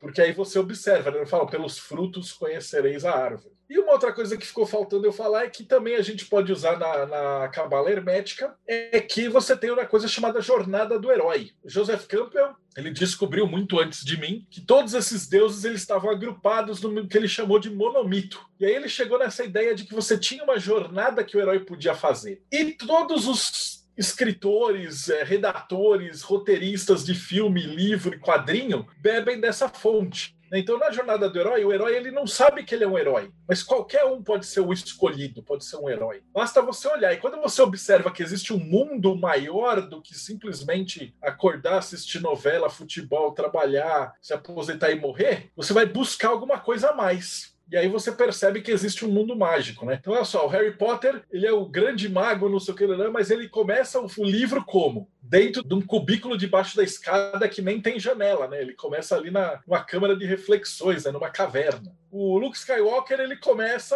como ele é o maior Jedi que vai trazer o balanço, não sei o que lá, ele começa como agricultor num planeta deserto. O Neo, que vai trazer lá, ele começa preso na Matrix. Então você tem essa ideia, esse aqui é o mundo profano. E é um paradoxo também, né? Porque apesar dele ser um mundo onde tem as coisas profanas e brutas, ele é o mundo na qual depois da jornada você vai trazer a riqueza, né? Então lembra que eu falei aqui em cima, ó, o Joãozinho ele sobe, pede feijão, mas aí ele pega essa riqueza e traz para baixo. Só quando você sai da árvore é que você consegue realmente trazer isso, né? Quando você frequenta uma universidade, mas o que realmente vai valer a pena é se você realmente está aproveitando isso. Você vai numa igreja, vai numa hora de iniciática, mas o que está valendo a pena? Se você realmente está trazendo esse conhecimento para sua vida. E aí a gente observa aí o primeiro degrau para a escada de Jacó, que é Yesod, que é a Lua. Também é o astro que está mais perto da Terra, no, no céu, né? Então a Lua, ela faz o quê? Ela reflete, mas ela não tem brilho próprio, né? Então se a gente olhar a Lua, você, ela não é um brilho próprio, ela reflete a luz do Sol. E o Sol está aqui, está atrás da Lua. O Sol é a nossa verdadeira vontade, nosso eu superior. Mas você não pode olhar direto para o Sol. Então, o iniciado, primeiramente, ele vai olhar a Lua. E o que isso significa? Significa que a Lua tem várias fases. Então, ela é, pode ser nova, cheia, crescente, minguante, etc. Significa o quê? Significa que quando você descobriu esse novo mundo, que pode ser qualquer coisa. Então, nota como a cabala é um tesão. Ela pode servir para tudo, não é só para sua parte espiritual. Ela pode servir para sua profissão, para qualquer coisa. Então, quando você ah, chegou no mundo novo, você vai ter um monte de autores falando coisas, um monte de escritores, um monte de mestres, gurus e etc. Mas você ainda não sabe nada. Então, o que, o que você faz? O primeiro conselho para o cara que está começando a estudar: observa tudo. Olha, lê tudo, compara tudo, não se prende num guru só. Por quê? Porque você, quando você lê o livro de um cara, você vai olhar e falar: caramba, esse cara é o máximo e tal, uma lua cheia, ele reflete a mim. Você vai ler outro cara e vai falar: pô, esse cara falou umas coisas boas e umas groselhas, umas besteiradas. Você vai pegar outro cara e falar assim, pô, esse cara falou um monte de besteira, mas umas coisas muito legal. E o outro cara fala assim, pô, esse cara falou um monte de coisa legal, mas tem umas coisas aqui que eu não concordo. Então, cada pessoa, cada autor que você lê, ele vai refletir um pouquinho de quem é você, pro bem ou pro mal, né? Então, se você for um neonazista e ler os livros do Hitler, você vai achar o cara o máximo. Se você for um budista e ler esses livros, você vai achar um horror. Então, cada lua vai refletir o sol que está dentro de você. Por isso que se eu recomendar aí 50 livros e vocês lerem os 50 livros e eu falar quais são os melhores, cada um de vocês vai me dar uma lista diferente. Porque cada ser humano tem um sol único. Então, essa é a primeira instrução. Então, você vai ter essa ideia de busca, né, para entender qual é o seu sol. Então, meu conselho aqui na Lua é leiam muito, estudem muito, não fiquem presos. E aqui a gente tem a ideia das deusas de busca: ó, Isis, Basté, Ártemis, Psique. Então, são deusas que elas vão atrás desse sol. Né? Então, a história mais conhecida é de Isis. Osíris, que é o sol, ele é picotado, espalhado pelo Egito, e Isis passeia recolhendo os pedaços de Osíris. Então, assim como a gente tem que recolher os nossos pedaços em um monte de livro diferente, Isis recolhe o marido dela em vários pedaços ao redor do Egito. Então a gente tem que fazer aí essas jornadas para compreensão. E é engraçado que ele também tem a ver com a ideia da mãe, porque quando você sai da árvore da vida, ela é o ventre que pare o menino. Então a gente vai ter essa ideia de mãe também, ó, Virgem Maria, Iemanjá, não são as grandes deusas mães, é, Devak. E aí você vai ter essa visão. Então, por um lado, é a, a princesa ou a guerreira buscadora, né? A ideia de que a lua também faz um arco. Então você tem assim essa, essa igualdade dos dois. Mas por outro lado, você vai ter o ventre final que vai produzir um resultado. E olha que bacana, na, na, jornada você vai ter sempre um cara que é o iniciador, né? O Morpheus, o Hagrid, a Sarah Connors, o Coelho, que vai trazer o herói para dentro do, do mundo mágico. Vai permitir a ele fazer essa busca. E aí a gente subiu mais um pouquinho, deu mais um passo na escada de Jacó. E aí a gente vai ter duas esferas que estão no mesmo nível, né? De um lado, o pilar do rigor, do outro lado, o pilar da misericórdia. No pilar do rigor, a gente vai ter os deuses da intelectualidade, né? Os deuses sábios, escribas, né? O Tote, Inhotep é o arquiteto da pirâmide, Hermes, Prometeus, Mercúrio, Moisés, Loki, então, todos os deuses poetas, escritores, músicos, cientistas, eles estão aqui. Mercúrio ele vai representar o racional, a capacidade da gente colocar nossas experiências em palavras, para a gente entender o que está acontecendo. Então, a ideia de que o cara rouba o fogo dos deuses e traz para o ser humano do Prometeus está aqui. Porque acima daqui, na árvore da vida, é só sentimento, é só energia, é só êxtase. Então, se você não tiver palavras para descrever isso, você não consegue passar esse sentimento adiante. Ele para.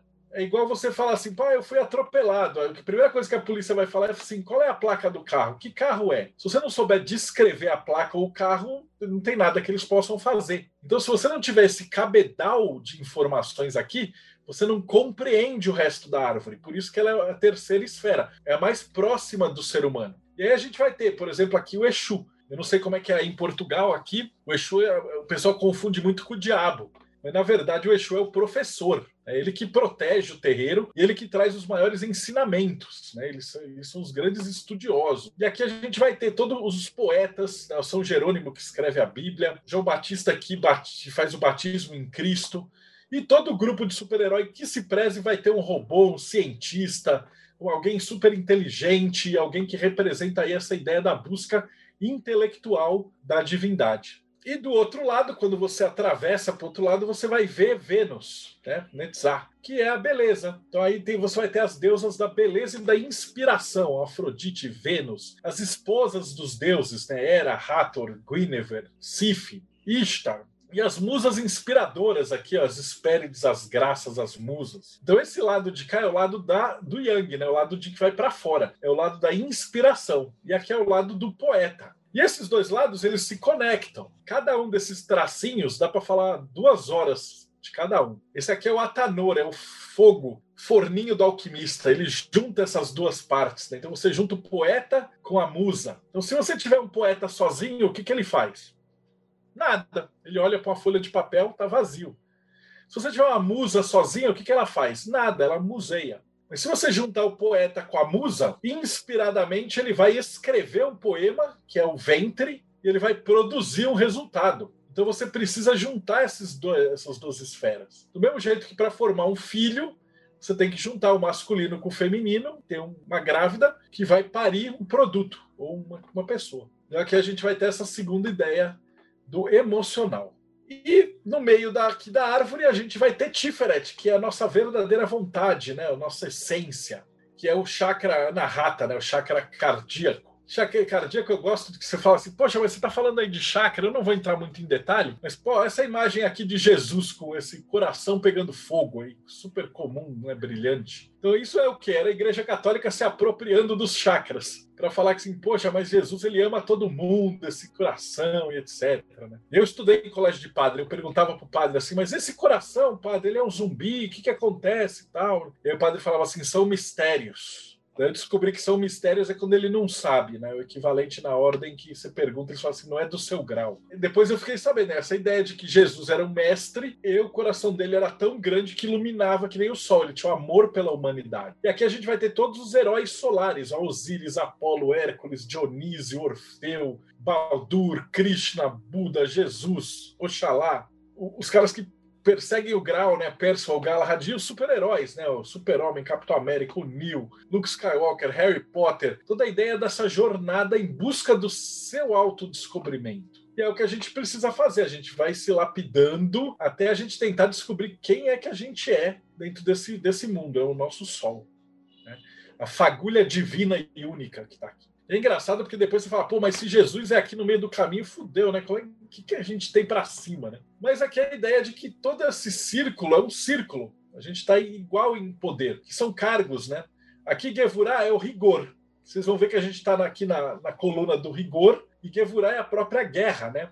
deuses da porrada, ó, Sekhmeth, Ares, Hefesto, Marte, Thor, Tutatis, Han Solo, Kratos, Ogum, então aqui são tudo deuses de poder, de pancadaria São Jorge, né, Vulcão, Pele, né, os deuses samurais. E essa ideia de que você está trabalhando para juntar essa energia do rigor. Eu coloquei aqui tesoureiro, porque quando a gente está falando de uma ordem mística ou uma ordem profana, a sua empresa, a sua família, você precisa ter um tesoureiro sério. Você precisa saber, você precisa não gastar mais do que você ganha. Você precisa administrar sua energia, né? A energia pode ser de vários jeitos, energia emocional, né? Você está se gastando num relacionamento que não vale a pena, energia intelectual, energia emocional, energia física de grana. Então essa ideia do cara que tem que produzir isso, tem que juntar essa ideia. O grande construtor. E do outro lado, a gente vai ter Reset, que é Júpiter, que é o grande benfeitor, né? Esse lado ele sai da árvore. Então ele vai ter aqui todos os grandes deuses, ou seja, Júpiter,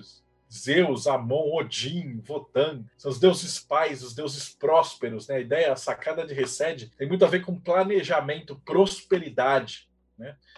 Os, deuses aqui, tudo igual, Merlin, Dumbledore, Gandalf, Taliesin, eles são todos iguais à figura do Odin, né? Eles são os sábios que guiam o rei Arthur. Você fala, porra, mas o Merlin não é todo cheio dos poderes? Por que, que ele não se teleporta e ele pega o santo grau e dá de presente para Arthur? Porque não é assim que funciona. O professor de verdade, não sei se tem algum professor me, me escutando, mas não é o que dá a resposta pronta, é, que, é o que ensina o aluno a buscar então, o mentor e o planejamento, ele, ele vai trabalhar na árvore para preparar o terreno para que você consiga produzir a melhor coisa possível. Então, eles são grandes deuses protetores, né?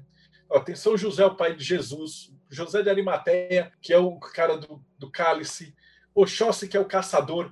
Ó, Oxóssi é irmão de Ogum. Só que enquanto Ogum vai lá e desce a porrada em todo mundo, Oxóssi fica olhando, olhando, olhando, olhando, aí ele dispara uma flecha, mata o inimigo e resolve. É a ideia de que se você planejar as coisas, você vai ter muito menos trabalho depois. Então vê que, apesar de ser tudo isso aqui mito e simbólico, a aplicação prática do dia a dia é muito boa, né? muito grande. E aqui a gente vai ter uma esfera invisível no meio da parada, né? que significa uma transição, que é da arte. Da arte quer dizer conhecimento. Então, da arte antigamente era Saturno, e depois, conforme eles foram descobrindo outros planetas, simbolicamente eles foram passando para lá. É, hoje em dia ele é Plutão. Mas Dati quer dizer o quê? O conhecimento na qual essas esferas giram ao redor. Então, geralmente, ele está representado de dois jeitos diferentes. Ou ele é o grande vilão, o dragão, o monstro que o herói precisa combater. Por quê? Porque simbolicamente, se você não tiver um desafio, você nunca vai crescer na vida. Então você vai ter que estar sempre buscando uma coisa maior, uma coisa. Você fez um trabalho, depois você vai tentar fazer um trabalho maior, né? No exemplo que eu dei do pintor, cara pintou um quadro, depois ele vai tentar pintar um quadro mais difícil, depois ele vai tentar resolver um outro problema, depois ele vai tentar resolver uma coisa maior ainda. Então, esses monstros que surgem na nossa vida, simbolicamente, eles são eles existem para que a gente consiga crescer. Né? O vilão no filme de super-herói é tão importante quanto o herói. Né? Então aqui a gente tem ó, Thanos, Voldemort, Imperador, a Bruxa, Tifon, Corozon, Morgana. O Crowley chamava isso aqui de abismo, que era um lugar que se você não conseguisse transcender, você cai. Por quê? Porque aqui é o conhecimento. E a gente vai olhar daqui a pouco, existe uma outra esfera que chama entendimento. Então tudo aquilo que a gente não entende cai no abismo e a gente se perde. Eu vou voltar nesse assunto daqui a pouquinho. E também a ideia dos, dos sabedorias ancestrais, né? O Samedia, Nanã, as Nornas, as Moiras, as Parcas, né? Elas que teciam o fio do ser humano. E aí eles, elas diziam quem nascia, quem crescia, quem morria. E até os deuses tinham medo delas. E uma figura muito emblemática que eu gosto, que representa a sabedoria, conhecimento, é a Medusa. Porque se você saiu daqui da Pedra Bruta e quer ser um herói, mais cedo ou mais tarde, para chegar no final, você vai ter que passar pela Medusa. Se você não for digno, ela vai te transformar em pedra de novo. É a mesma coisa, você está assistindo essa minha palestra e fala: Caraca, a cabala é muito louca, eu vou estudar. E aí, no dia seguinte, você fala: ah, Não, mas aí tem jogo de futebol. Ah, mas esse livro é muito grande. Ah, mas dá trabalho. Ah, mas não sei o que lá. E a preguiça joga você de volta. Aí você vai sentar e falar assim: ah, eu estou mais feliz assistindo novela. E aí você vira pedra de novo.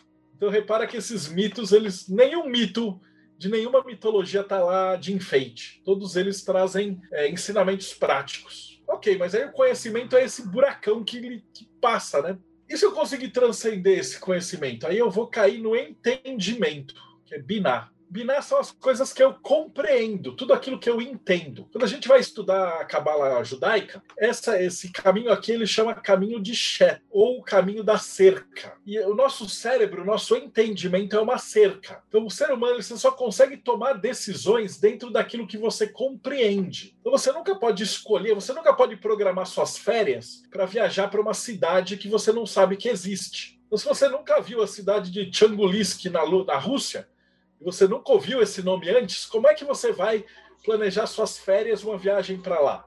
Então, o ser humano ele está sempre aprisionado. Ele está aprisionado pelas coisas que ele entende. E tudo aquilo que ele não entende é o demônio, é o abismo, é o fora. Então aqui você tem a ideia, são os deuses de justiça, mas uma justiça maior. Né? Xangô, São Bento, Justiça, Tênis, Maat, Atlas essa ideia de que você precisa entender o abismo para ultrapassá-lo. E aí você observa o que está em volta. Então, essa é a nossa cerca. É o que limita todas as nossas decisões. E do outro lado, a gente vai ter Rockmar, ou Shockmar, que é a sabedoria. Ou seja, a sabedoria é tudo aquilo que está fora daquilo que a gente compreende. Né? Então, os antigos eles chamavam assim de fogo, relâmpago, trovão, raios, né? eram deusas de, de tempestades. Né?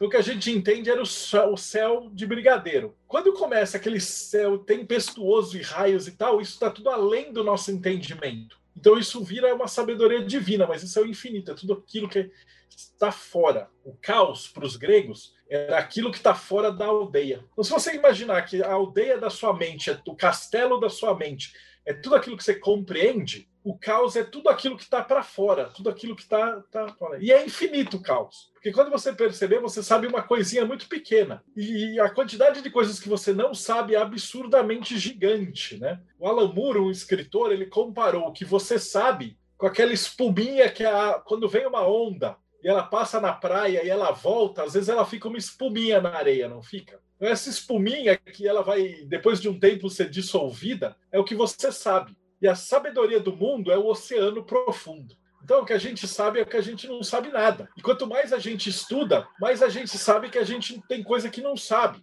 E cada pergunta que você faz abre cinco respostas. Eu gosto de dar um exemplo assim que fala assim: é, o que, que a gente vai poder almoçar amanhã? Que é uma pergunta parece simples, mas ela é uma pegadinha. Eu, eu costumo fazer para os meus alunos. Eu falo assim: o que, que você pode almoçar amanhã? Aí cada um de vocês já tem, sei lá, umas 10 respostas, certo? Mas e se eu falar para vocês que amanhã vocês poderiam, poderiam, não estou falando que vocês vão. O, o ir materialmente está aqui embaixo, correto? Mas o poderia está aqui em cima. Vocês concordam comigo que vocês, quem mora em Lisboa, por exemplo, amanhã poderia almoçar qualquer prato de qualquer restaurante de Lisboa? Basta você pegar a sua casa, sair de casa, ir até o restaurante, sentar, abrir o cardápio, enfiar um dedo e falar: Eu quero comer isso. Não estou dizendo que você vai, mas estou dizendo que você pode.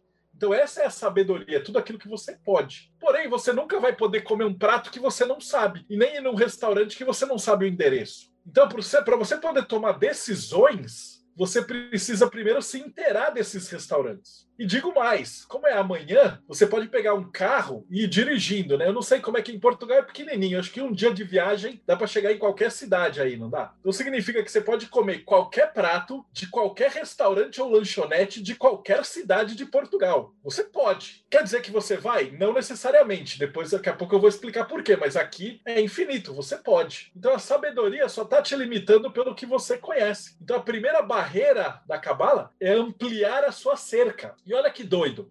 Na cabala judaica, essa letra hebraica é Vav. E Vav é prego, da ideia do pregador, né, de pregar, que a gente chama aí do, do cara que ensina as coisas. Prego é o que você precisa para aumentar a sua cerca.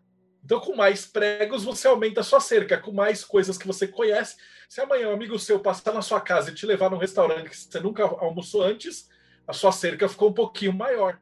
Agora você pode recomendar isso. Se você pediu uma pizza de um sabor que você nunca tinha pedido, sua cerca ficou um pouquinho maior. Agora você conhece alguma coisa a mais, você entende. E aí você ficou um pouquinho mais entendido da, da humanidade. Então é bonito. E você vai trabalhar com isso aqui em volta. E o último degrau, que seria aqui em cima, é chakra da coroa? Deus, ou tudo, né? Deus, em que Alá, o universo, o grande arquiteto, o nosso cérebro. Então isso aqui é tudo, tudo que eu posso fazer. E aí tem tudo daquelas coisas que as coisas que eu não sei. Então você percebe que é uma coisa engraçada. Aquele que não sabe nada, o burrão, né? Aquele efeito Drunner Krug, ele, o cara mais burro acha que sabe tudo dá palpite na internet. E quanto mais a pessoa estuda, mais ela fala: pô, peraí, eu não sei tudo, deixa eu, estu deixa eu estudar mais. Quanto mais você estuda, mais você sabe que você não sabe. Até que você vai chegar no limite do sábio que ele fala assim: só sei que nada sei. Daí tem esse limite gigante. E esse limite seria tudo, é o nosso, nosso conhecimento da Terra. E para a gente ter essa sabedoria é impossível. A gente vive o quê? 100 anos?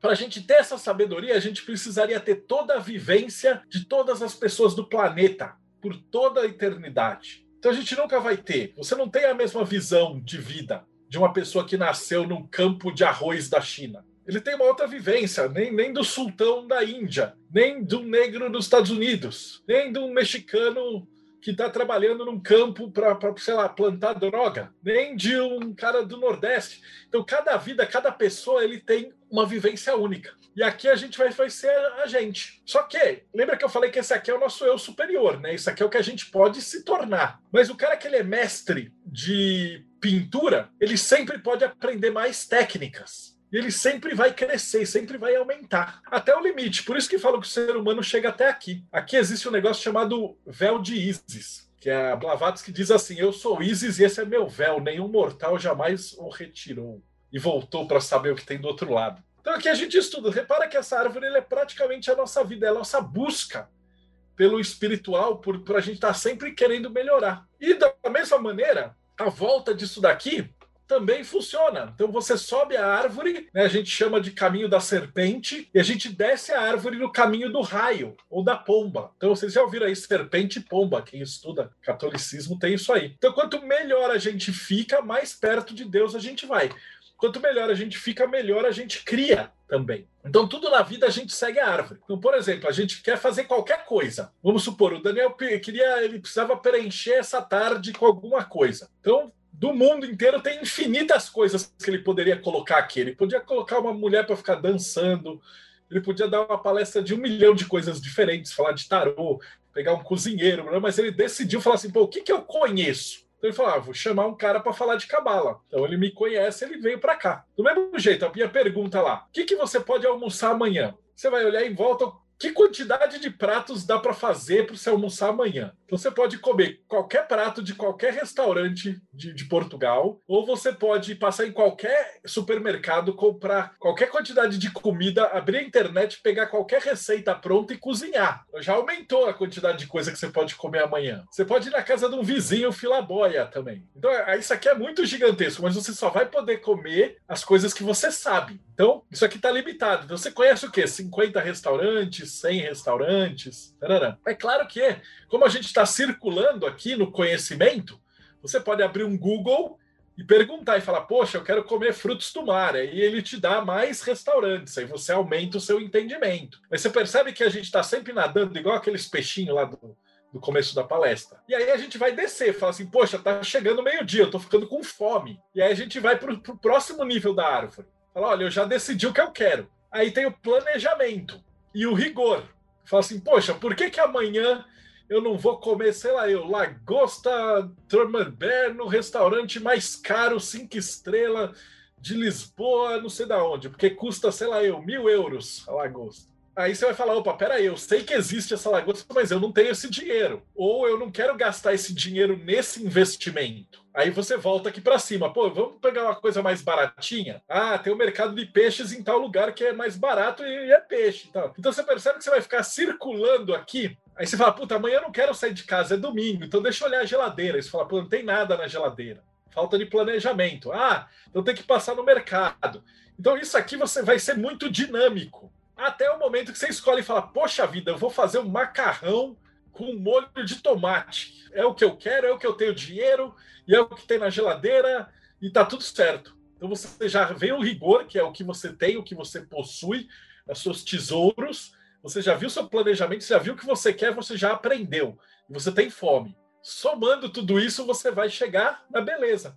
também conhecido como é o que temos para hoje. E aqui no caso, o Daniel queria alguém para palestrar, aí ele viu que tinha uns caras de cabala maravilhosos e tal, só que aí nenhum deles quis, aí ele me chamou. Daí vocês tiveram que se contentar comigo. Mas ele vai planejando. Então, pô, tem que ver a minha agenda, como é que pode, o fim de semana pode, não pode, dá, etc, etc. Mas, pum, a gente conseguiu marcar. Então, hoje de tarde, vamos fazer a palestra. Mas repara que é só metade do caminho. Né? Então, assim como ser um mestre daquilo que você se propôs, ser um engenheiro, um médico, um filósofo, um cozinheiro, o que quer que seja, é metade da grande obra. A volta também é verdade. Não é porque a gente escolheu essa palestra aqui que está tudo certo depois a gente tem que executar. E aí a gente está descendo. Então aqui ó, tem o conhecimento e a inspiração. Então não adianta ele chamar um cara para vir palestrar o cara sabe tudo, mas ele só fala metade da palavra em hebraico, é com um monte de termo complexo, um monte de coisa e ninguém entende nada. Ou ele chama um bobo alegre que conta um monte de piada e faz um monte de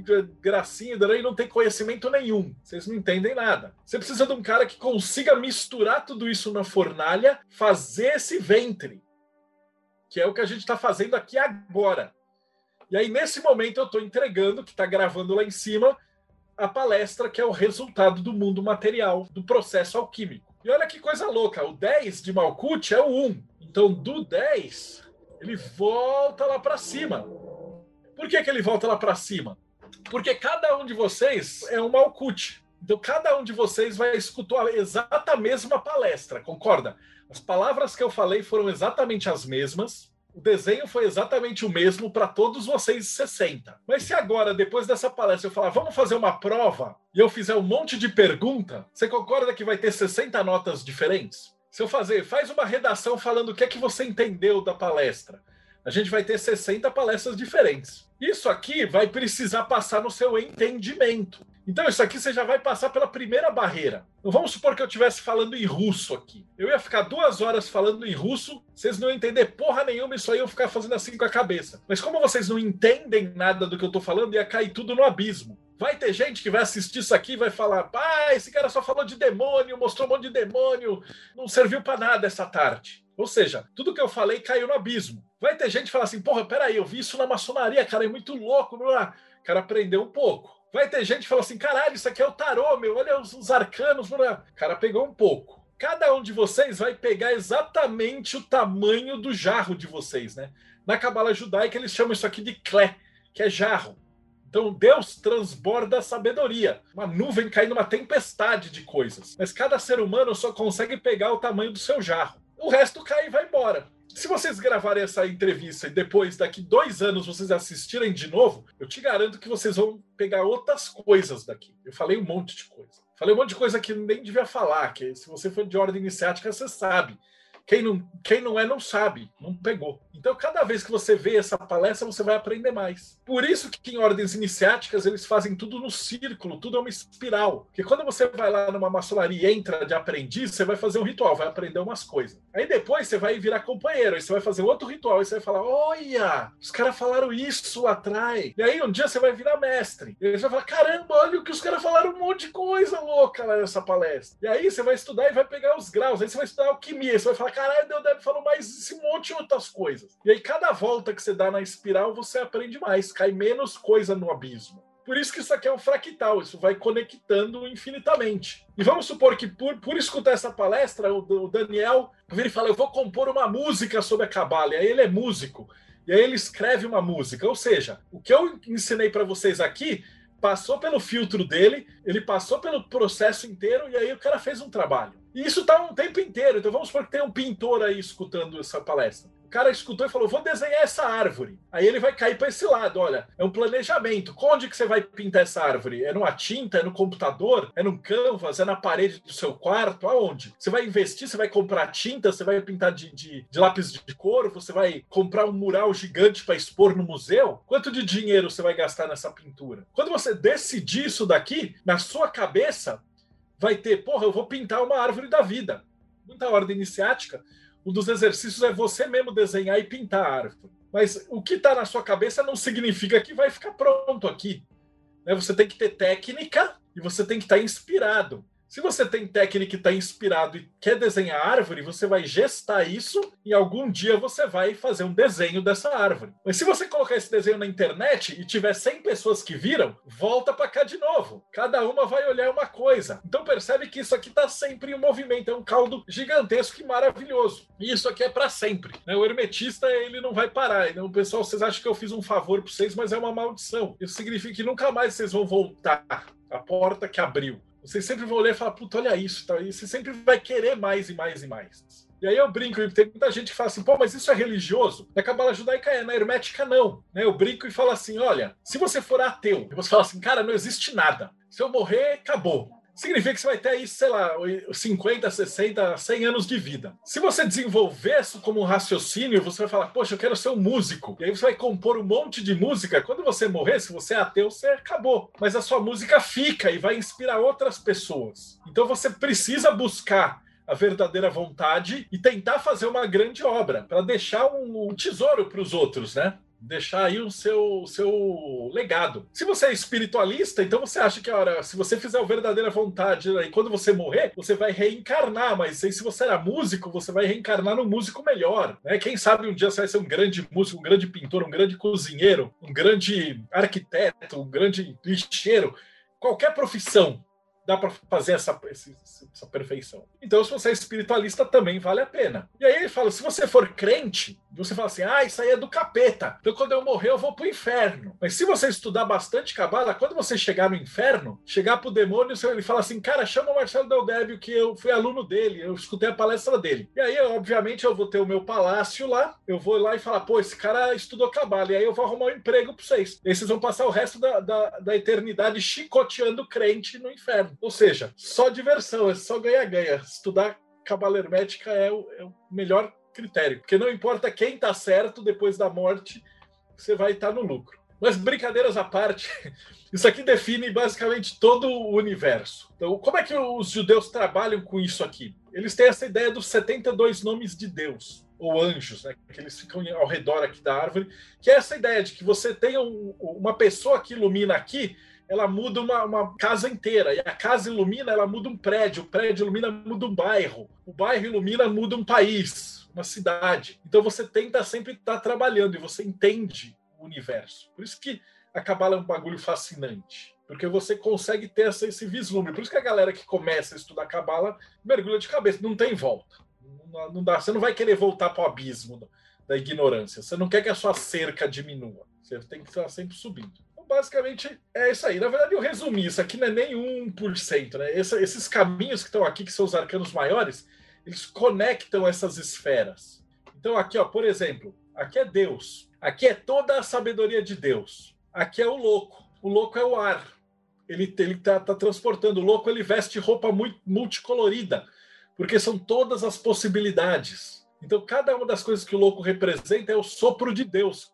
Aí aqui já é o mago, que já é a ordem, né? O mago, ele pega o louco que tem aquela trouxinha que ele carrega ele põe em cima da mesa e abre. E aí, dentro da trouxinha, tem os instrumentos dele. E aí já é essa criatividade ancorando em alguém. E assim sucessivamente, a gente vai entender todo o tarô através da cabala, através da árvore, facilita tudo. Todos os arcanos menores, né, os dois, os três, os quatro, os cinco, eles fazem parte dessa sabedoria. A gente consegue entender muito disso aí. E a astrologia também. Aqui você tem os signos, você tem as descrições dos planetas, tudo isso daí. Então, só para finalizar, esse, é o meu livro. Eu tenho uma notícia boa e uma notícia ruim para vocês, né? A boa é que a gente tem para vender aqui, eu, eu consegui fazer. A ruim é que, por causa da pandemia, os correios para Portugal eles cortaram aquele exporta fácil, então só está tendo aquele exporta tradicional, então o valor do frete está bem salgado. Foi escrito é, basicamente com tudo isso que eu falei. Ele é um gigante, então ele vai tendo a descrição de tudo, as esferas, as, os caminhos, o que, que é, o que, que não é, demorou mais uns 15 anos para ser publicado. Eu levei ele para várias, várias editoras, nenhuma delas queria publicar, falava assim: esse livro é gigante, é de cabala, é capa dura, é todo colorido, não sei o que lá. E aí a gente fez seguindo o processo da cabala. Então, eu busquei, eu, eu dou aula disso já há quase 20 anos. Uh, peguei meus alunos, a galera fez um financiamento coletivo, a gente conseguiu fazer o livro, vender ele pelo preço bem mais barato do que podia numa livraria. Então, é um negócio que funciona e é, é, muito apaixonante. Então, você conseguir estudar isso é uma coisa que vai mudar. Você vai entender que todo mundo das artes é, do período renascentista, os grandes pintores, os grandes escritores, os grandes cabalistas, todos eles falam a mesma língua. Todos eles, mesmo o cara que é da, da, mais religioso, com o cara que é mais dogmático, com o cara que é artista, né? o Spielberg trabalha inteiro, todos os filmes dele, Indiana Jones, é, ET, Caçadores da Arca Perdida, Star Wars, todos eles bebem dessa jornada do herói. Então, basicamente, é um jeito, um sistema de você entender a realidade. Por isso que tem tanta gente, por isso que é viciante, tanta gente apaixonada. Então, eu vou finalizar. Esse aqui é o meu site, deudeb.com.br, e o meu e-mail, se alguém tiver aí alguma dúvida, eu vou brincar, eu vou falar assim: alguém tem alguma pergunta? Mas isso é sacanagem. Porque se você não tiver pergunta, significa que você está morto. Porque eu só joguei ali uma sementinha de mostarda para crescer a árvore. E eu, eh, cada um de vocês tem que ter milhões de perguntas para fazer. Essa é a ideia da palestra. Eu só vim aqui para complicar a vida de vocês, não para facilitar. Foi o Alexandre Pereira o primeiro, então, Alexandre, força. Ora bem, Uh, nós temos aí 9 vezes 8, 70 anos. Podes falar sobre isso? Onde é que estão os novos? Acho que os novos são as casinhas que tu tens, não é? Mas onde é que estão? Isso, vamos. Como é que, onde é que estão esses anjos? Exatamente. Esse aqui é o mundo profano. Então, onde é que estão esses 72 anjos? Eles têm. É, você tira o mundo profano. Então, você vai ter nove esferas vezes os oito anjos em cada uma. Porque você vai tirar. Esse aqui é Deus. Então, Deus não é um anjo. Então, você tira aqui embaixo, sobram oito. E aqui dentro, você vai ter oito esferas. Então, aqui... Por que oito? Porque ele vai tirar uma. Ele tira aqui e ele vai tirar. Essa aqui não existe, né? Ele vai tirar Deus. Então a gente tem uma, duas, três, quatro, cinco, seis, sete, oito. Então aqui saem os oito. Esses 72 anjos, eles vão ter isso aqui. Dentro da maçonaria, se você já foi numa loja maçônica, você vai ver que você vai ter a corda de 81 nós que esses são os 81 anjos que velam a árvore. Ficou ok? Que esse aqui em cima chama príncipe. Então você vai ter um, é, são, são oito anjos e um arcanjo, ou um príncipe, de cada um desses. E aí, de acordo com a tabela, vai ter lá. É um príncipe em cada um. Então tira esse, tira esse. O príncipe dá os 81 anjos, é isso? O príncipe dá os 81 anjos que protegem a árvore da vida. Ó, o João Pedro está fazendo aqui o ritual de invocação do SAG pode ser mapeado através da árvore da vida? Pode. A ideia que você tem é que a gente, todo mundo está aqui. Conforme você vai tendo esse vislumbre, o SAG, né, o Sagrado Anjo Guardião, você encontra ele aqui. Mas para quê? Ele seria o quê? Cada filosofia vai chamar de um jeito diferente. Tem gente que vai chamar de eu superior, mestre interno, é, anjo da guarda, dom, etc. Mas o cara que é profano, profano, assim, que quer só saber balada, birita, né? ele não vai conseguir vir para cá.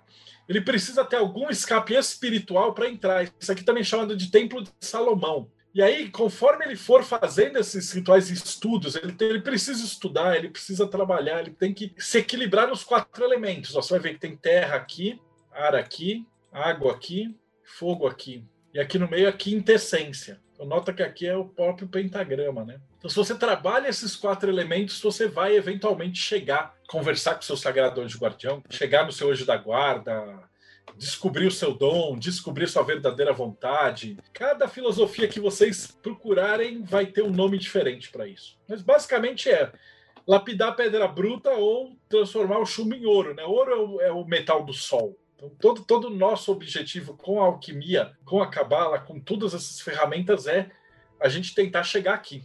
Obrigada, boa noite e ainda estou um pouco tonta, porque hum, todo o sincretismo religioso é absolutamente fascinante. Ou seja, de toda a minha pouca compreensão, ou o que for, a, a ideia é que desde o início dos tempos todos nós estamos fechados no mesmo sincretismo, porque uma coisa simplesmente ganha outro nome. Chama-se o mesmo nome à mesma coisa desde o um nome diferente às mesmas coisas desde o início do tempo, cada ser pensando que está na verdade e na realidade há o sincretismo de tudo. Uh, eles apenas são nomes diferentes. qualquer pessoa em qualquer parte do mundo, adorando seja o que for, está na árvore, está nessa árvore, faz parte da árvore. A sensação é como entrar na Sagrada Família, na Catedral, na Sagrada Família, e ver o sincretismo de tudo e pensar que a humanidade, sem saber, está toda interligada com nomes diferentes. Exatamente. Podem chamar o que for, o que quer que seja, uh, aos deuses, aos santos, mas desde o início dos tempos, a humanidade nunca saiu do mesmo. É, exato. Desde, desde, a primeira vez que o primeiro ser humano viu a primeira fogueira, a gente está em volta dessa árvore. Nunca sai daí.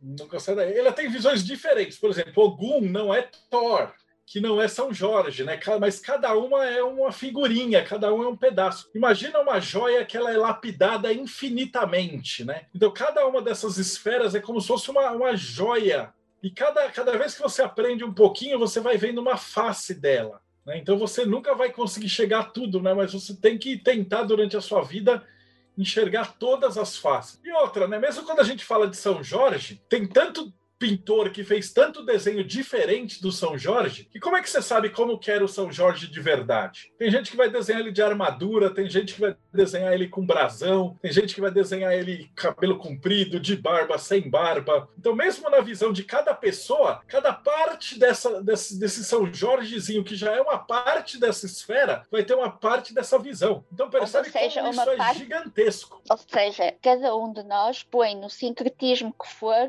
a sua própria visão. Não aumenta a árvore, mas uh, permite-nos chegar ao próximo nível da árvore. Exatamente. E, na verdade, você vai estar em todos os níveis ao mesmo tempo, né? Igual, por isso que a gente vê o tarô aqui. O que, que o tarô faz? Ele pega o arcano, ele te conversa em que nível que você está tá aqui dentro da árvore.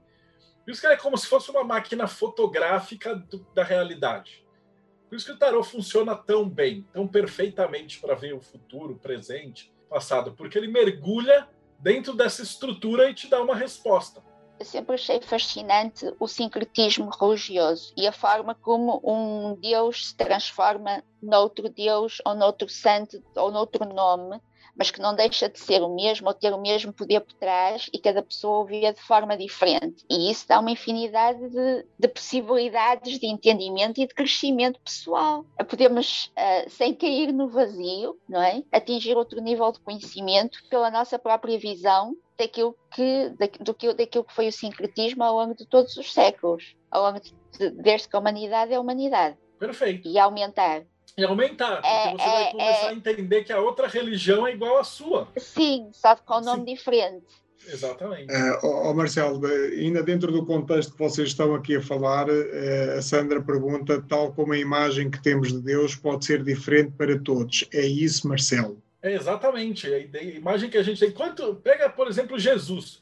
Quantos quadros de quantos pintores já retrataram Jesus? Qual dos milhões, milhares de quadros, é ele de verdade. Tem Jesus negro, Jesus árabe, Jesus de todos os tons de pele possível, com barba, sem barba, cabelo comprido, sem cabelo comprido, africano. Então, e é um personagem. Então, cada um desses personagens, que já é uma parte de um quebra-cabeça gigante, ele ainda está representado por uma partícula que é uma visão pessoal. E se eu pegar 100 artistas e falar, pinta para mim aí algum, cada um vai pintar de um jeito diferente.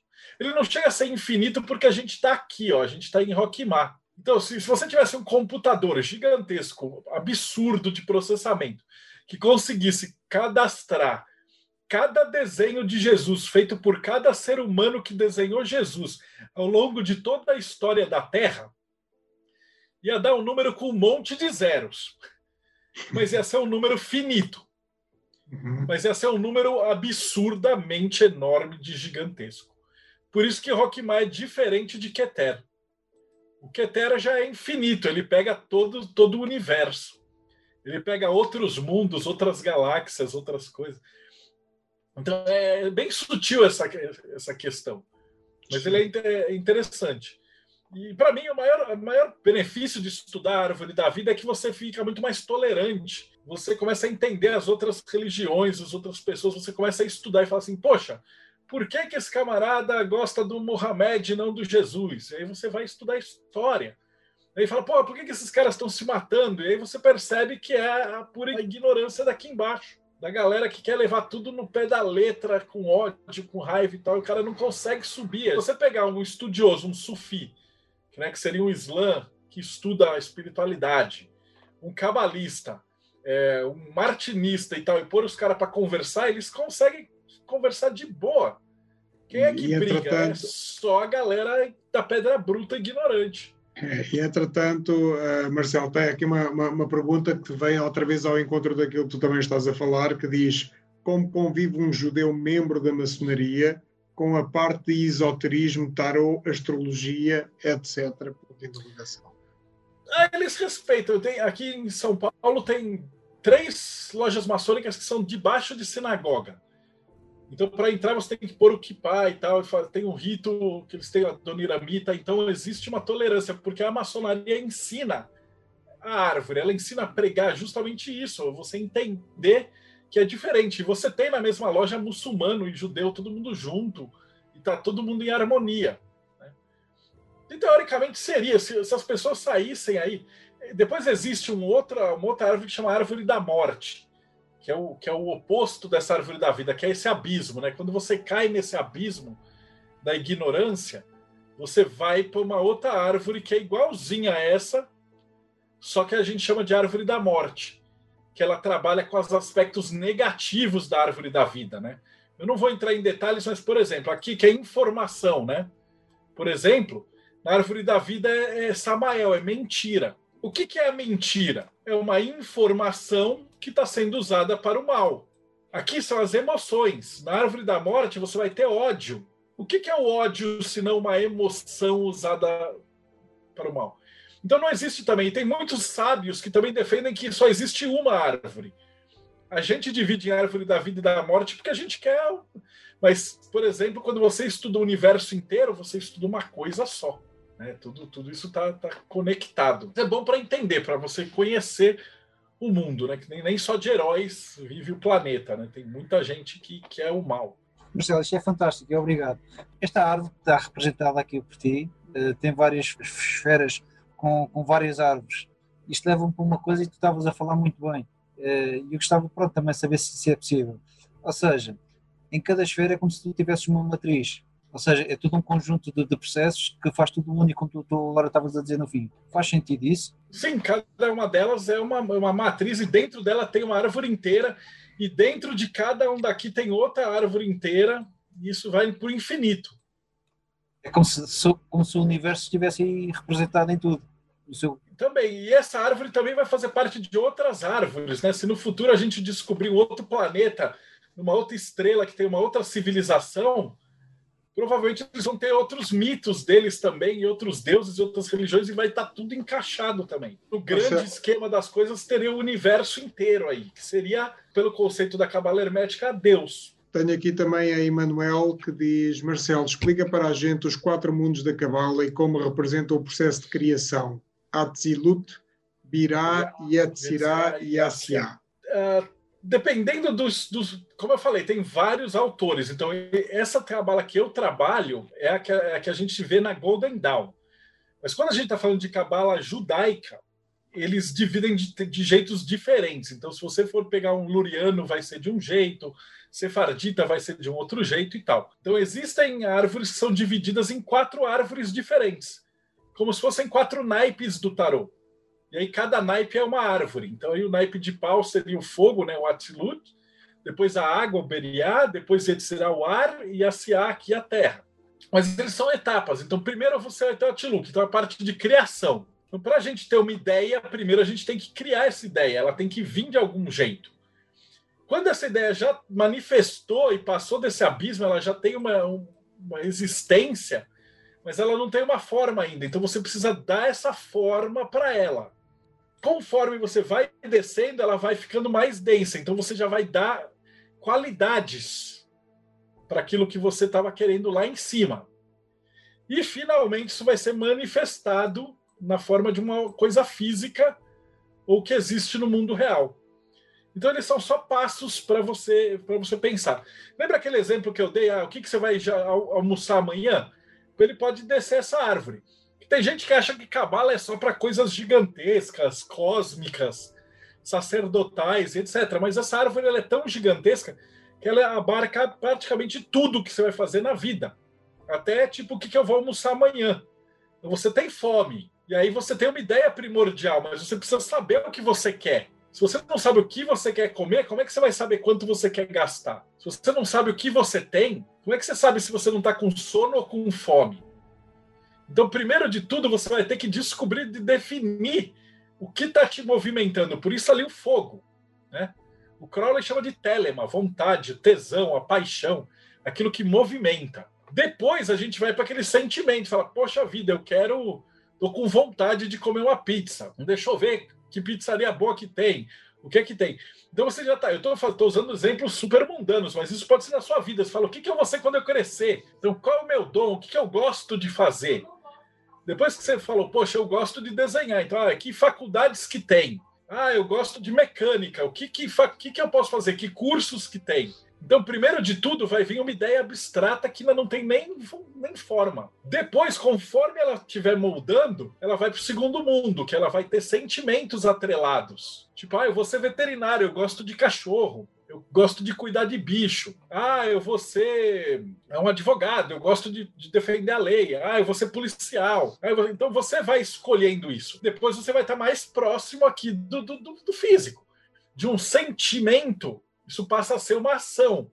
Deus fala: peraí, então eu quero ser um médico. Então o que, que eu tenho que estudar? Qual escola eu tenho que aprender? O que, que eu preciso treinar? O que, que precisa ser feito? Ué, eu quero, eu quero me sentar em algum lugar. Pô, eu posso me sentar onde? Ah, eu vou construir uma cadeira. Não percebe? Eu posso usar o exemplo mais mundano, mais raso possível e ainda vai estar dentro da árvore da, da vida. Ou eu posso usar o exemplo mais sutil e abstrato e, e que muda a vida e ele vai estar dentro desses quatro mundos. Então, de alguma maneira, tudo que existe no planeta em algum momento existiu na cabeça de alguém, num plano das ideias infinitas, essa pessoa com essa vivência observou esse, esse fenômeno, planejou, cuidou, executou e aí trouxe para baixo. Então você pode usar esses, esses quatro mundos, esses quatro elementos, essas quatro árvores para literalmente tudo. Se estas pessoas que estão aqui em Portugal se elas pudessem integrar o teu projeto, queres só falar um bocadinho sobre o que é o teu projeto Mayhem, como é que elas poderiam eventualmente integrar?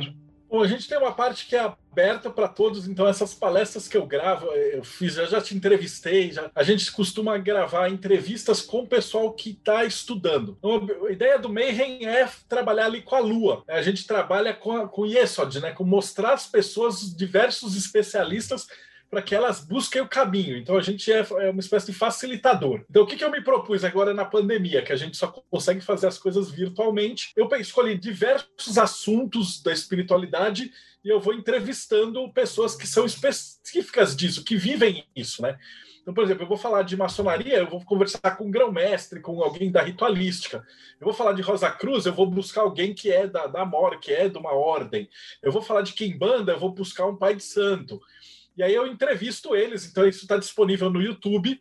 Então, se vocês forem no YouTube, digitar assim, youtube.com.br Deudébio ou Projeto Mayhem, vocês vão cair nesse, nesse grupo e de lá aí vocês vão navegando. Então a gente tem um processo de hospitalaria que faz mapa astral para o pessoal ir estudando é, com ele. A gente tem os cursos em EAD, então a galera que se interessou, né? Antes era só presencial, mas aí depois a gente começou a gravar eles tudo. Então eles estão disponíveis. Então para Portugal o ideal seria vocês é, fazerem os cursos é, à distância. Eu já fui para Portugal com a minha esposa, a gente já foi duas vezes para fazer um curso. Quando a pandemia acabar a gente volta. Estou conversando com o Daniel. Assim que puder viajar de novo, a gente volta para Portugal, vai ser um prazer fazer, porque esse curso ele, ele é demorado. O básico dele tem oito horas, que aí a gente senta, vai falar de cada, cada esfera, cada caminho. A gente leva os livros, basicamente a nossa mala é só livro.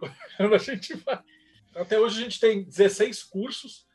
A gente tem o Cabala básico, Astrologia básico, a gente tem o de tarô, maiores, menores, tem de consagração, tem de geomancia, tem de mitologia grega comparada, a gente vou fazer agora o de, do tarot de Crowley, que é um tarot mais específico para magia. Então tem curso dos quatro elementos, uma série de coisas. Dá para se divertir bastante. Esse site que eu estou mostrando para vocês tem 3.500 textos. A gente já tem mais de 10 anos no ar, então dá para navegar, olhar, dá para se divertir bastante. É, e para é... obter o livro é daemoneditora.com.br. Ok, é, há aqui pessoas a perguntarem como é que é possível obter o livro ou como é que é possível encomendar o livro. É, pode ser pela, pela editora ou se você mandar um e-mail, porque às vezes, como lá eles vendem para o Brasil, manda um e-mail para cá e aí eu converso, a gente faz uma transferência, pode fazer por PayPal, e aí a gente, eu, eu calculo, eu entro nos correios, eu vejo para que cidade que é, quanto que sai, aí